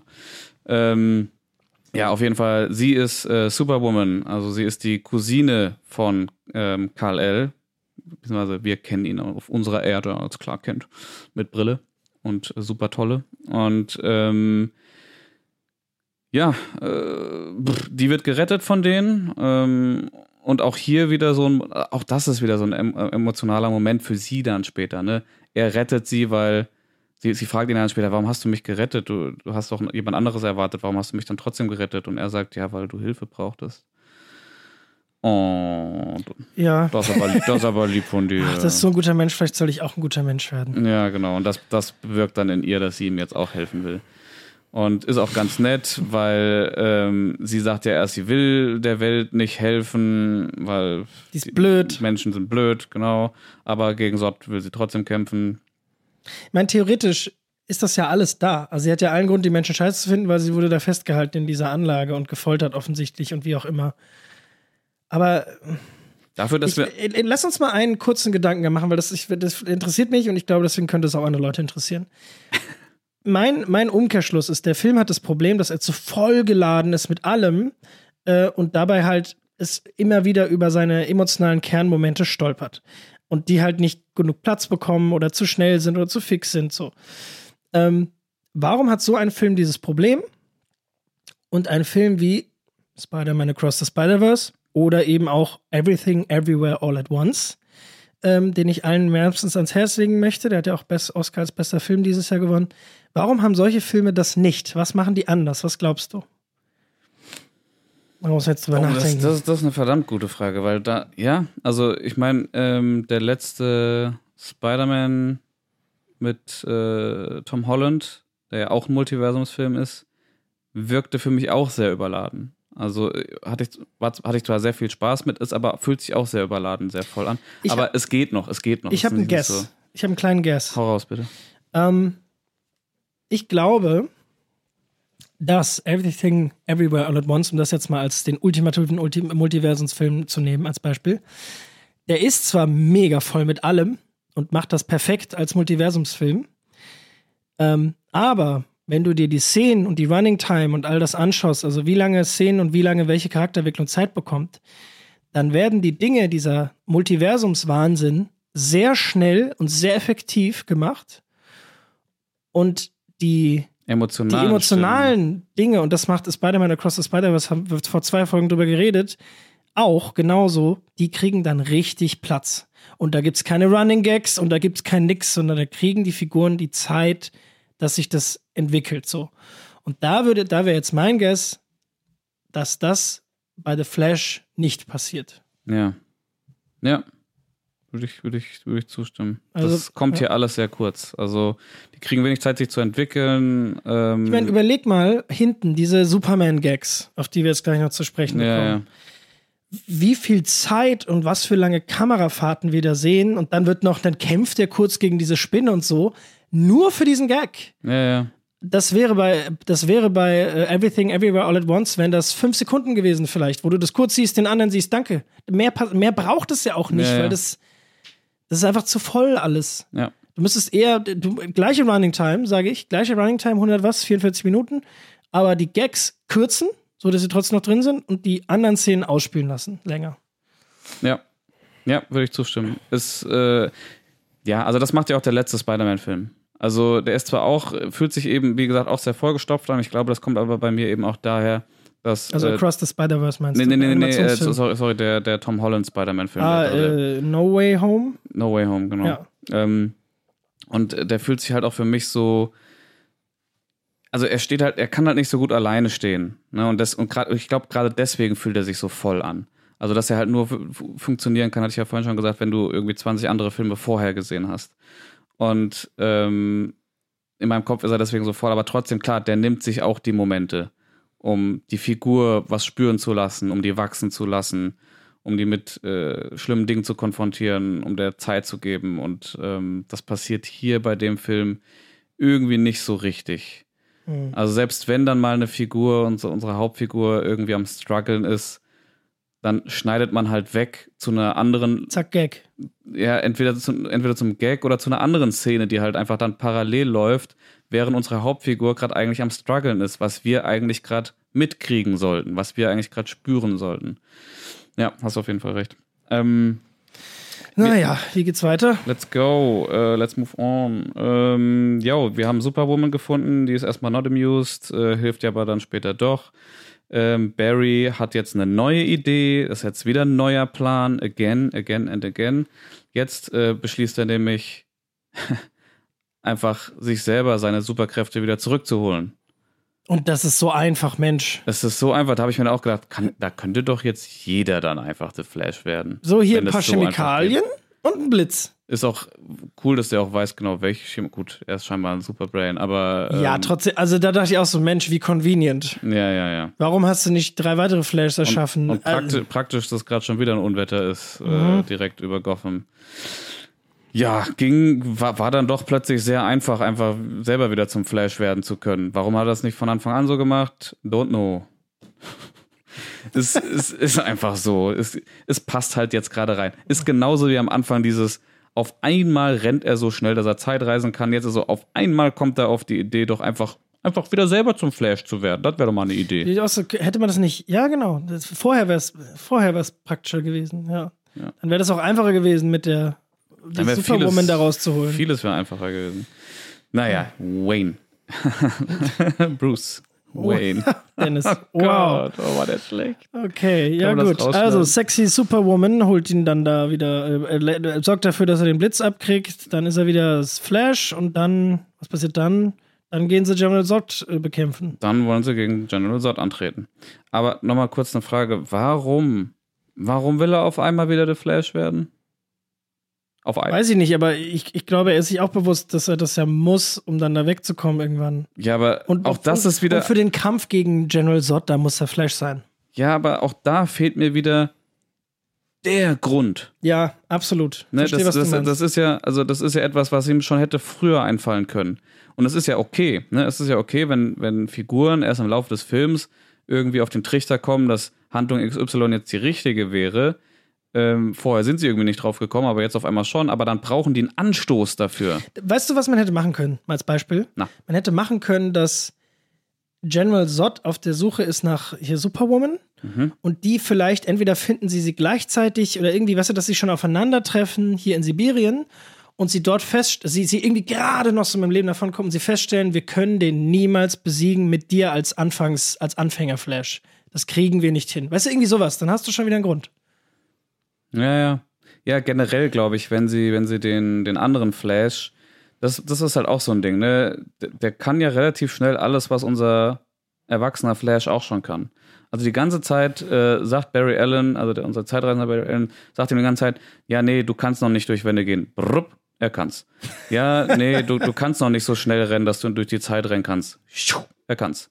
So, das geht die ganze Zeit, also kann der alles sofort einfach. Und ähm, glaube, wenn man von Anfang an es so aufgebaut hätte, dass er halt wirklich im Grunde noch nichts kann und noch wirklich sehr, sehr, sehr, sehr unerfahren ist und wirklich damit struggelt, das hinzukriegen, dann erst kommt äh, Barry auf die Idee, okay, ähm, vielleicht sollte er selber versuchen, wieder zu The Flash zu werden. Aber auch dann hätte man das mehr aufbauen müssen, dass es eine schon extrem riskante Sache ist. Vielleicht hätte die, die Idee schon sehr viel früher im Raum gestanden. Ne? Hier, ähm, werd doch einfach selber äh, wieder zum Flash. Ja, aber nee, ich bin mir zu 99% sicher, dass ich dann draufgehe, weil so und so. Ja, irgendwie so, es Ne. ist nicht so gut eingeführt. Ja, und wenn man dann nämlich plötzlich an dem Punkt ist, dass man sagt, okay, ich habe keine andere Wahl, wir müssen diesen Weg jetzt gehen, auch wenn wir uns sicher sind, dass, dass er dabei draufgehen wird, dann kriegt das halt so ein Gewicht auf einmal wieder, ne? Ich habe ich Ja. hab noch was für dich, was auch ein Gewichtungsproblem hat in der Geschichte. Mhm. Und zwar, um jetzt weiter in der Handlung zu gehen, sie kämpfen ja dann gegen General Zod, Mhm. dann jetzt als zwei The Flashs, ein Batman und eine Superwoman. Und was dann ja im Laufe der Geschichte passiert, ist, dass Superwoman und Batman in diesem Kampf immer wieder umkommen. Und sie halt das Ja, immer wieder ja. versuchen, dann rennen sie kurz wieder in der Zeit zurück und versuchen halt wieder das halt zu reparieren, dass die beiden nicht umkommen. Und ähm, das Ding ist, das ist dir aufgefallen, dass also Superwomans erster Tod wird ausgespielt. Mhm. Batman allerdings, die wichtige Nebenfigur oder die wichtigste oder halt ne die wichtigste Nebenfigur im Film würde ich sagen, der Mentor auch so ein bisschen. Mhm. Ähm, der allerdings beim ersten Mal wird er einfach so puff und er ist tot. Und dann beim zweiten Mal, nachdem sie zurück aufkommt, kriegt er plötzlich eine zweiminütige Sterbeszene. und ich habe mir gedacht, hä? Ihr rennt doch eh gleich wieder zurück.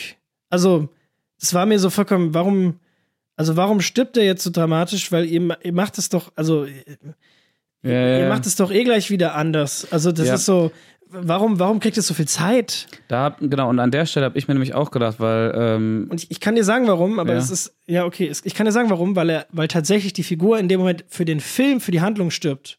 Weil er nicht mehr, danach nicht mehr vorkommt. So wirklich. ja, Aber das ja, ist halt aus der, aus der Geschichte heraus, da gibt es ja gar keinen Sinn. Ja, ja, genau. Nee, das- darauf wollte ich dann nämlich hier äh, hinaus. Also auch das ist wieder so ein Moment, ähm, der schlecht aufgeladen wurde oder schlecht aufgebaut wurde, weil ähm, Ezra Miller, also oh, ich komme immer durcheinander, der zeitreisende Barry Allen sagt ja schon die ganze Zeit von Anfang an äh, zu dem Jüngeren, nein, das bringt nichts. Wir können, also komm, lass aufhören, lass nicht nochmal in die Vergangenheit reisen. Und ich habe mich halt gefragt, warum sagt er das? Und wenn halt, wenn man halt auch da wieder so ähm, die, die, die, die, die Gewichtung einfach größer gemacht hätte, indem man gesagt hätte, okay, jedes Mal, wenn ihr zurückreist, Es wird schlimmer. wird's schlimmer, genau. Ja, wird- oder irgendwas, sich die Welt oder schlimmer. irgendwas bricht zusammen oder, oder die beiden verlieren an, an Kräften. Irgendwas, jede, jedes, jede Rückreise, die sie machen, bewirkt irgendetwas Schlimmes. So, dann hätte das wieder Sinn ergeben. Aber dass er einfach nur sagt, nee, das bringt doch nichts. Jetzt, wir, wir sind jetzt einmal in die Vergangenheit, jetzt können wir es auch sein lassen. So, hä? Natürlich. Ich habe dem, dem 18-jährigen äh, Flash voll recht gegeben, so, ey, ihr könnt tausendmal. Also, also, einfach immer wieder. echt, es ist ja echt so quasi, ja, der erste Versuch sah jetzt gar nicht so schlecht aus. Ja, eben. So, das, also, Ihr so, könnt aus so dem schlecht Fehler, nicht aus. ihr könnt aus dem Fehler lernen, den ihr jetzt gemacht habt und das dann beim nächsten und Ihr- übernächsten und übernächsten Mal wieder ihr, besser ihr, machen. Ihr, ihr täglich grüßt das Murmeltier, das Ding einfach. Oder hier, was dieser eine Film, den du so gerne magst, äh, der auch, auch Edge of Tomorrow? Nein, nein, nein, ein anderer Zeitreisefilm äh, von Cliff Curtis. Ah, alles eine Frage der Zeit. Alles eine Frage ja, der genau. Zeit. Ihr macht einfach schön Zeitschleifen Spaß, bis ihr die alle platt gemacht habt. Ja, genau. Wo ist das Problem? Wo ist das Problem? Und es wird auch im Film nicht so wirklich erklärt, sondern einfach der, unsere Hauptfigur Barry Allen, der zeitreisende Flash, der sagt irgendwann, "Ach, es bringt nichts. Verstehst du es nicht? Es bringt nichts. Ja, ja. Aber warum? Gut, er sagt es dann irgendwann, als sie dann da in dieser Zeitreisebubble sind, sagt er dann, es ist ein Kernmoment, egal was wir tun, es wird genau so passieren. Aber, sorry, ganz kurz, wird das vorher irgendwo erklärt? Mit den Kernmomenten? Weil ich dachte so, in dem Moment so, ah, okay, das ist neu. So, ah, das ist jetzt ein Kernmoment oder was? Also, ein Kernereignis, ja. so Nee, so richtig wo erklärt wird wird's das nicht. definiert? Wieso, Ja, ja. wieso, äh, wo kommt dieses Wort her? Genau. Wo, oder wa, wo- warum weißt du auf einmal, dass es bestimmte Dinge gibt, die man eben nicht ändern kann? Ja. Woher hast du diese Information? Ja, und ähm, ja, egal. Jedenfalls, jedenfalls, der junge Barry Allen will sich ja damit nicht abfinden, reist dann doch in der Zeit zurück, er rennt ihm hinterher, also der Ältere rennt dem Jüngeren hinterher, und dann sitzt sie da wieder in dieser Zeit, wie auch immer man das nennen soll. Bubble. Bubble, genau. Und dann wird es kurz richtig crazy. Meinst, nee, erstmal kommt, ich weiß gar nicht mehr, wie die Reihenfolge war, kommt nicht erstmal, Der Dark Speedster. der, genau, der Dark Speedster, Und er ist Plot Twist, Trommelwirbel, du darfst. Barry Allen. Er ist er selbst, was? Also der Er Jüngere. ist, wer ist wer? Wer ist wie? Äh, der Böse ist der Junge er. In alt. Genau. Der, der sich festgekrallt hat und seit, das wirkte so, als, als wäre es Also Jahrhunderte. 50 Jahre oder, naja, Wie auch immer, also ein Leben lang, er hat graue. Haare, dafür versucht, das zu reparieren. Ist komplett entstellt aus Gründen und äh, ich auch dachte, Moment, hast du gegessen jetzt? Also, du versuchst jetzt seit 70 Jahren das zu reparieren oder was? Also, was, wow. was isst du zwischendurch? Wieso siehst du jetzt so aus? Ist, macht das die Zeit mit einem? haben, haben, egal. ja. Ja, ist ein, an sich ein schöner Plot-Twist. Fand ich auch coole, fand ich auch coole Idee. Aber Ähm, irgendwie bleibt er ja vergleichsweise unbedrohlich. Ja, Der ne, auf, auf einmal sagt, auf einmal sagt der, hey komm, ich hab's gleich geschafft. Lass doch machen. Lass doch noch mal probieren. Und, und dann sagt er, und dann irgendwie stellt, stellt er dann aber fest, dass der, nee, das, das fand ich dann sehr verwirrend. Er will, also, der Dark Speedster, der alte, vergrimmte, alternative Barry Ja. Allen Flash, will unsere Hauptfigur, den zeitreisenden Flash, umbringen, weil der, weil er weiß, dass der immer wieder die Mutter äh, dann doch äh, nicht retten möchte in der Vergangenheit. Und da Ja. dachte ich wirklich so gerade an dem Punkt, hä? Geht's nicht gerade darum, Superwoman und Dings zu retten? Und äh, hier äh, Batman zu retten? Ist das nicht gerade die Mission? Ja. Oder? Also, das löst sich, also, ich, war- ich habe in dem Moment, ich rall gar nicht mehr, wer was will gerade eigentlich. Ja, und warum hat er ihn eigentlich überhaupt zu Beginn aus der Zeitbubble rausgeboxt? Damit er dazu werden kann. äh, ja, Alter. Aber das ist doch voll scheiße für ihn, Ja, zu dem zu werden, der er jetzt ist. Ja, also, boah, ich glaube, also ich, ich, ich glaube, man kann fazitieren, ähm, äh, nehmt, äh, nicht nachdenken. Aber das Problem ist, dass der Film ja dann doch irgendwie will, dass man nachdenkt, weil er ja so coole Plot-Twists macht und so. Ja, ja. Ja, also das ist ein bisschen schwierig. Ja, egal, es kommt dann zu einer sehr coolen Cameo. Äh, Cameo, einem Sequenz. Cameo-Fest. Ein Cameo-Fest. Yes, wir sehen nämlich. Was sehen wir alles? Mal ganz Christopher Reeve, kurz. Christopher Reeve als den Superman. mittlerweile schon seit einer ganzen Weile verstorbenen Superman. ja, ja, genau. Der mit der tragischen Geschichte irgendwie. Ich glaub, Der ist vom Pferd gefallen. Ja, genau, Und war dann im Rollstuhl. querschnittsgelähmt irgendwie. Aber den originalen, ursprünglichen Superman sehen wir wieder. Genau, das ist ganz schön. Wir, Und, äh, ja, sorry. wir, wir sehen ähm, Adam West. Als Batman, gell? Als Batman, Ganz kurz. ja. Und, und meine, meine Lieblingsmoment, äh, und das ist auch wieder so ein Filmgourmet-Ding. Das wird halt niemandem was bedeuten, außer den Leuten, Das die wissen, was damit gemeint wissen, ist. genau, Genau. Wir sehen Nicolas Cage himself als Superman. Und warum Mit ist das so Haaren. besonders? Warum ist das so besonders? Du darfst es erzählen. Auch ich darf? Okay, Ja. alles klar. Ach, das ist voll lieb von dir auch. ähm, und das ist zwar weit, es gibt diese ganz interessante Geschichte, dass auch damals nach Batman Tim Burton ein neues Projekt in den Startlöchern hatte. Und zwar wollte er jetzt als nächstes Superman verfilmen. Und zwar mit Nicolas fucking Cage. Und es gibt so ein berühmtes, so Cast, es ist, weiß gar nicht, Casting-Video oder Fotos auf jeden Fall von Nicolas Cage damals mit noch so langen Haaren, Mit was, langen Haaren. was für Superman so komplett deplatziert irgendwie Ja. ist, in dem Superman-Kostüm. Und das Superman-Kostüm auch mit diesem krassen, weiten Ausschnitt irgendwie, Ja. was so bei Nicolas Cage einfach super komisch Wo aussieht. die Haare rauskommen. Ja, ja, genau. Oben, Richtig Brusthaare. weird. So. Aber genau so, und genau in diesem Outfit sehen wir ihn jetzt einfach in diesem Film, wie er gegen eine gigantische äh, Computerspielspinne ähm, kämpft. Ja, der Kampf dauert auch drei Sekunden vollkommen so, hä, wieso? Ist ja, ja. Aber, ähm, und da auch, das sah ja super schlecht aus. Mhm. Das, das sah wie aus wie Nicolas Cage als Videospielverfilmung. Ja. Also ich verstehe, der ist viel älter als damals und deswegen sieht er nicht mehr so aus, aber Aber ich war mir auch kurz nicht sicher, ob der Nicolas Cage nicht komplett animiert gewesen ist, einfach. So sah er aus. ja, also da frage ich mich, Ich glaube schon, dass er da, ich glaube schon, dass er da einen richtigen Cameo, also ich, dass er da aber mitgespielt ist hat. dann so ein Verjüngungsverfahren nicht einfacher? Was soll das denn? Naja, das hat man ja schon oft jetzt gesehen. Also wenn Hollywood versucht, äh, SchauspielerInnen zu verjüngen, dann sieht es meistens aus wie im Computerspiel. Wenn irgendwelche YouTuber das machen, dann sieht es komplett äh, fotorealistisch aus. Ja, toll.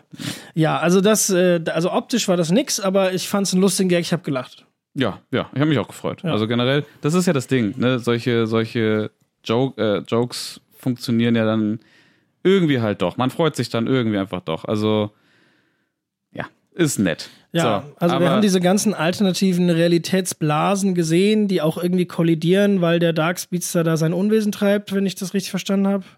Ja, genau, weil er so lange da irgendwie Mist gebaut hat. Wird alles nicht so richtig alles ein, erklärt. das ganze Multiversum, wie auch immer. Genau, es wird nicht so wirklich. Wir wollen erklärt. einfach nur Cameos sehen. So, und dann opfert sich der junge Barry Allen, lässt sich von seinem älteren Selbst töten, die lösen sich auf. Und äh, unser The Flash, unser zeitreisender The Flash, beschließt, alles wieder beim Alten zu belassen, aber eben doch nicht ganz. Er reist nochmal zurück zu dem Supermarkt. Und dann kommt's, finde ich, zur schönsten Szene im Film. Ja, wie er dann nochmal inkognito mit seiner Mutter eine kleine Unterhaltung führt. Das ist eine richtig schön. Da sind mir auch ein bisschen fast die Tränen. Ja, also das fand ich wirklich schön. Das Mhm. war wirklich schön gemacht. Das, das ist das, was ich meine, dass er dann doch irgendwie was findet. Er findet irgendeine Spur, weil wir muss jetzt sagen, du hast mir jetzt echt sehr viel gehatet, diese Folge. Aber am Ende hat das doch irgendwie ein Herz. Ja. Und das ist wirklich eine tolle Szene. Und ich mag die Schauspielerin auch sehr gerne. Ich bin mir nicht sicher, ähm, ich habe ja gerade hier äh, Internet offen, lass noch gerade mal gucken, wer die war. In Wikipedia Ich glaube nämlich, ich weiß, wer sie ist. Ja, doch, Maribel Verdú. kenne ich nicht. Und ich meine, jetzt pass mal auf, woher kennt man sie denn?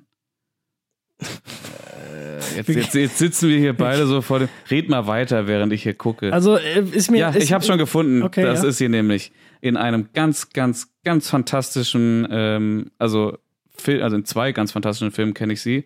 Äh, und zwar der eine, ähm, Pan's Labyrinth Ah, von echt? Guillermo del Toro. Da spielt sie die, ähm, ja, eigentlich die, die, die, die Mutter von, Ihr oder was? von ihr, von, von Ah, echt? Ophelia, ja.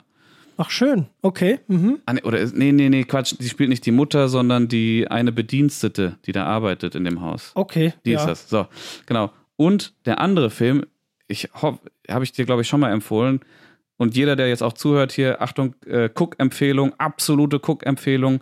Wer Road-Movies mag und generell Coming-of-Age-Movies, das ist ein ganz, ganz, ganz besonderer, ähm, und zwar von Alfonso Joron y tu Mama también. Oh, ah, da spielt sie mit. Ja, da spielt sie eine der drei Hauptrollen. Ah, schön. Ja. Das ist wirklich ein sehr fantastischer Film, daher kannte ich sie. Jetzt ist sie natürlich ein bisschen älter als damals äh, zu Zeiten dieses Films. War das Aber- sein Debüt? Nee, nee, nee, nee. Den, das war Aber sein, ein früheres das, Werk auf das jeden war Fall. sein Comeback zurück zu den mexikanischen Filmen. Er hat zwischendurch, hat er mal ähm, äh, Great Expectations, glaube ich, gemacht und äh, noch, noch so einen amerikanischen Film, meine ich. Und dann ist er wieder zurück äh, nach Mexiko, hat sich dann noch ein bisschen von Hollywood aber, gelöst. aber ich glaube, das war ein bisschen dann, das war so zu 100% Karriere Kickstart Gun, oder? Also ich glaube, Das war der Grund, tatsächlich war Itu Mama Tambien der Grund, warum David Heyman, der Produzent der Harry Potter Filme, ihn für den dritten Harry Potter Film dann jetzt haben wir angefragt es. hat. Das, das, okay. Mhm. Ja. Ja. auf jeden Fall schön, genau. Es, um das jetzt kurz einmal die Kurve wieder zu kriegen. Es ist eine Dankeschön. tolle Schauspielerin. das merkt man auch in diesen Szenen. Und ähm, natürlich ähm, wenn man sich das so vorstellt, eine Frau trifft einen fremden Menschen äh, im Supermarkt, die kommt sich sehr nah plötzlich. Aber, ähm, Ein bisschen weird aber da sie ja die gleichen Gene und die gleiche Chemie teilen, ist es irgendwie okay. Und wie gesagt, die Szene ist, die ist sehr schön. Und da hat sich dann dieses ganze Aufladen, dann hat es doch irgendwie gereicht jetzt so am Ende dafür. Das hat doch irgendwie Herz und das erwischt, also hat mich erwischt. Ja. Fand ich schön. Ja, fand ich auch sehr schön. Ähm, ja, wie gesagt, braucht man nichts mehr zu, zu sagen. Und dann ist ja das Ding, ähm, dass er, als er die Tomatendose wieder zurück ins Regal stellen will, schaut er nochmal so nach oben zur Kamera. Habe ich mir Und- schon gedacht, was er vorhat. Er räumt dann ja, so wie ich es jetzt verstanden habe, alle Tomatendosen nach oben aufs Regal. Ah, krass, weil das habe ich nämlich nicht gerallt, was er da gemacht hat. Ja, das habe ich mir nämlich schon gedacht. Es wird ja dann nicht gezeigt, aber dann gibt's ja, dann ist er wieder zurück in der Vergangenheit. Alles ist, alles ist quasi wieder normal. Was ja eigentlich auch nicht. Na, egal, doch, egal, alles ist wieder normal. Ähm, wobei ja. Nee, alles ist wieder normal. Mhm. Sie sind bei der Gerichtsverhandlung, sie gucken sich das Video, das Überwachungsvideo an und plötzlich schaut der Vater halt nach oben zu den, zu der Dose Tomaten.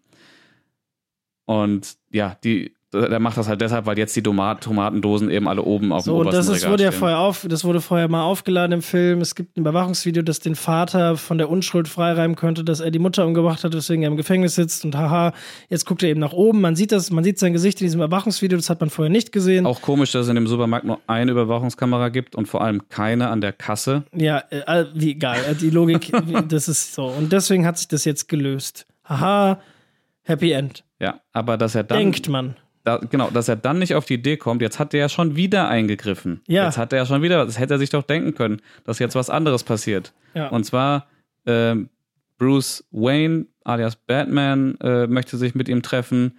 Er kommt an und wer steht da vor ihm? Bruce Wayne, gespielt von. Danny Ocean. Okay, sorry. Entschuldigung. Verzeihung.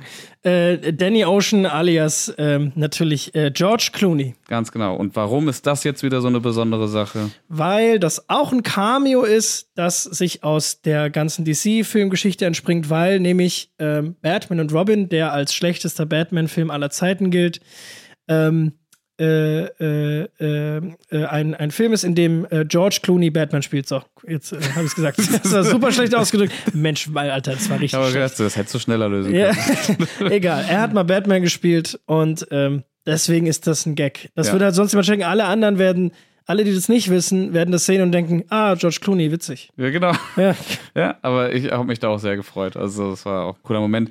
Wobei, und dann ist ja der Film vorbei. genau, aber, aber da muss ich mich jetzt wirklich fragen, was bleibt jetzt dann übrig? Weil im Endeffekt jetzt haben sie ja noch, also es ist ja immer noch ein Riesenproblem jetzt. Ja, jetzt ist, ja, jetzt ist er ja im nächsten Universum, wo alles anders ist. Ja. Wo, wo Dinge sein können, äh, die, die er jetzt noch nicht vorhergesehen hat. Die jetzt schlimm, schlimme, schlimme Dinge einfach. Irgendwie- Da habe ich jetzt gefragt, scheißt dieser Film einfach quasi jetzt wirklich komplett aus DC Universe und sagt, okay, es ist eh alles im Arsch, scheiß drauf.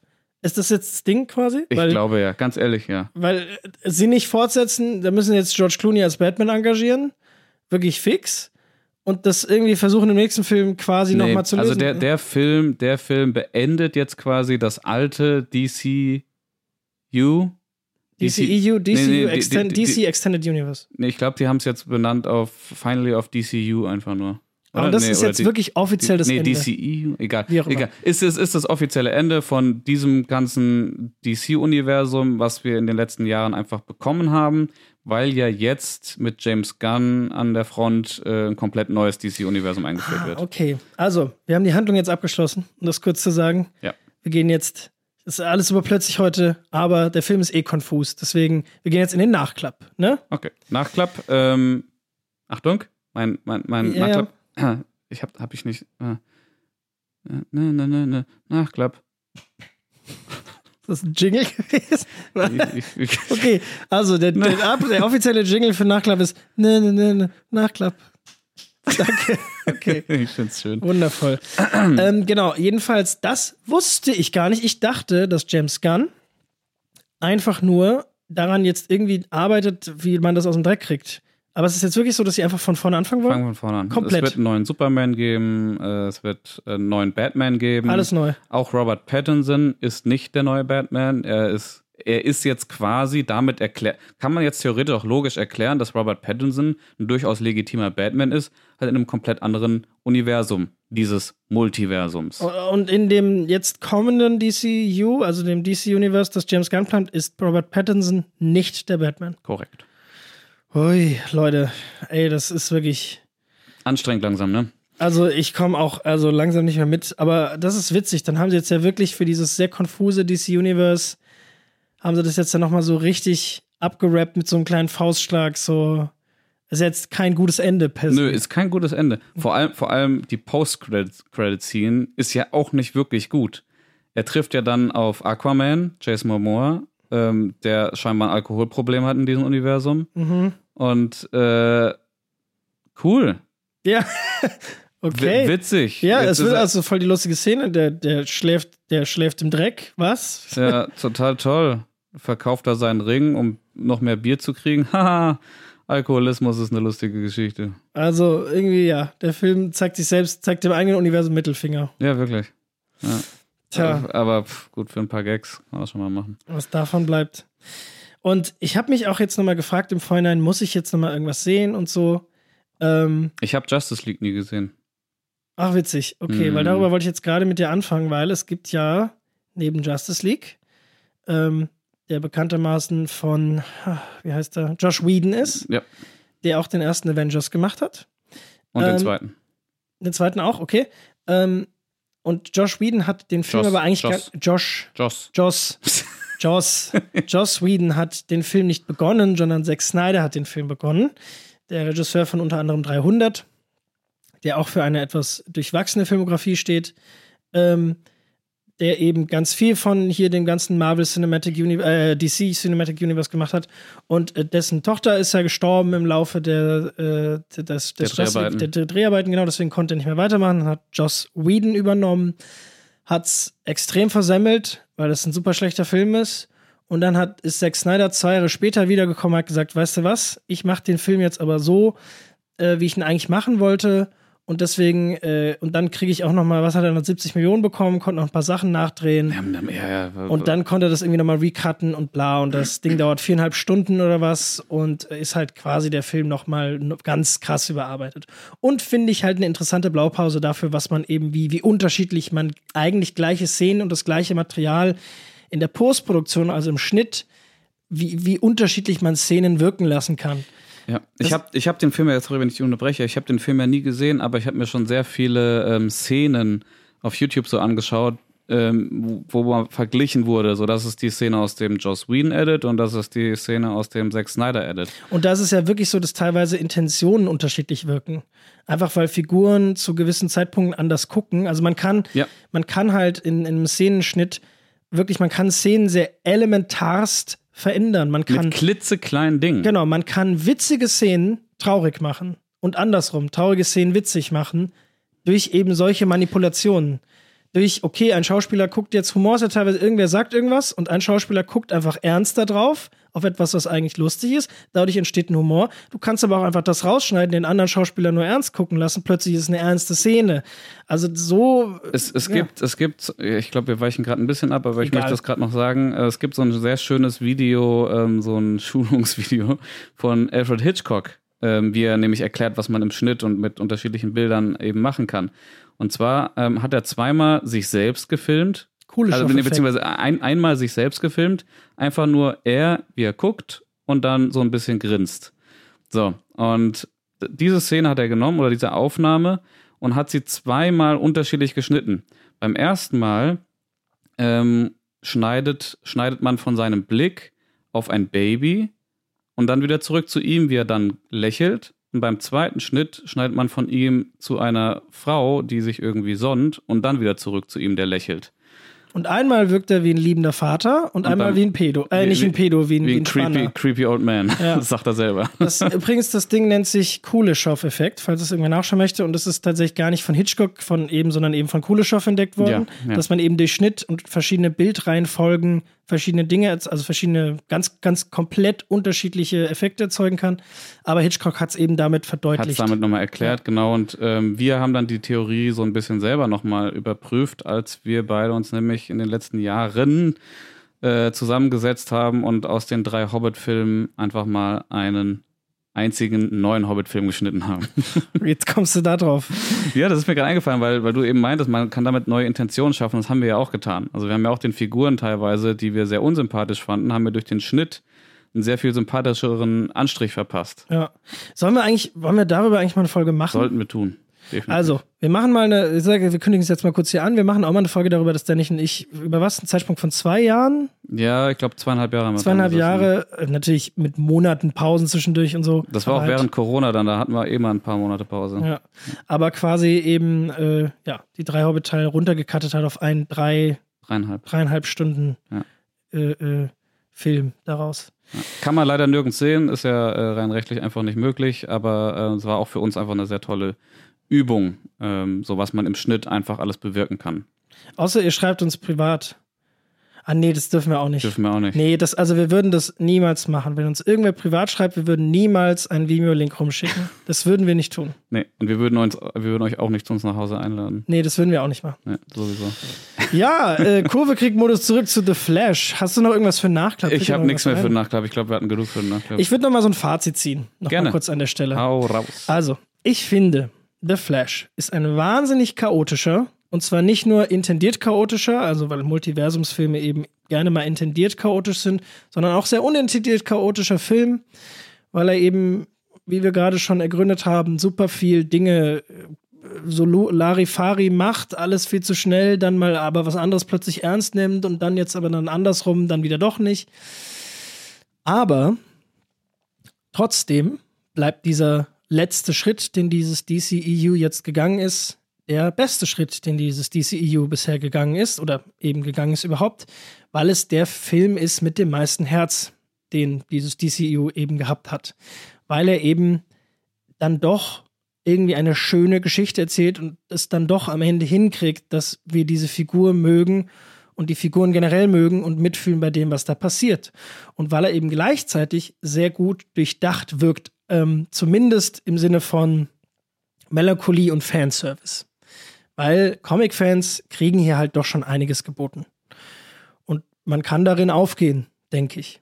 Solange man eben ausblendet, dass der Film nicht viel Budget hatte, oder es stimmt überhaupt nicht, der hatte super viel Budget. Egal, dass der Film aussieht, als hätte er nicht viel Budget gehabt, dass Ezra Miller im echten Leben ein Arschloch ist ähm, und dass äh, der Film halt, also was beendet, das komplett konfus aufgebaut ist und eigentlich gar nicht funktioniert hat.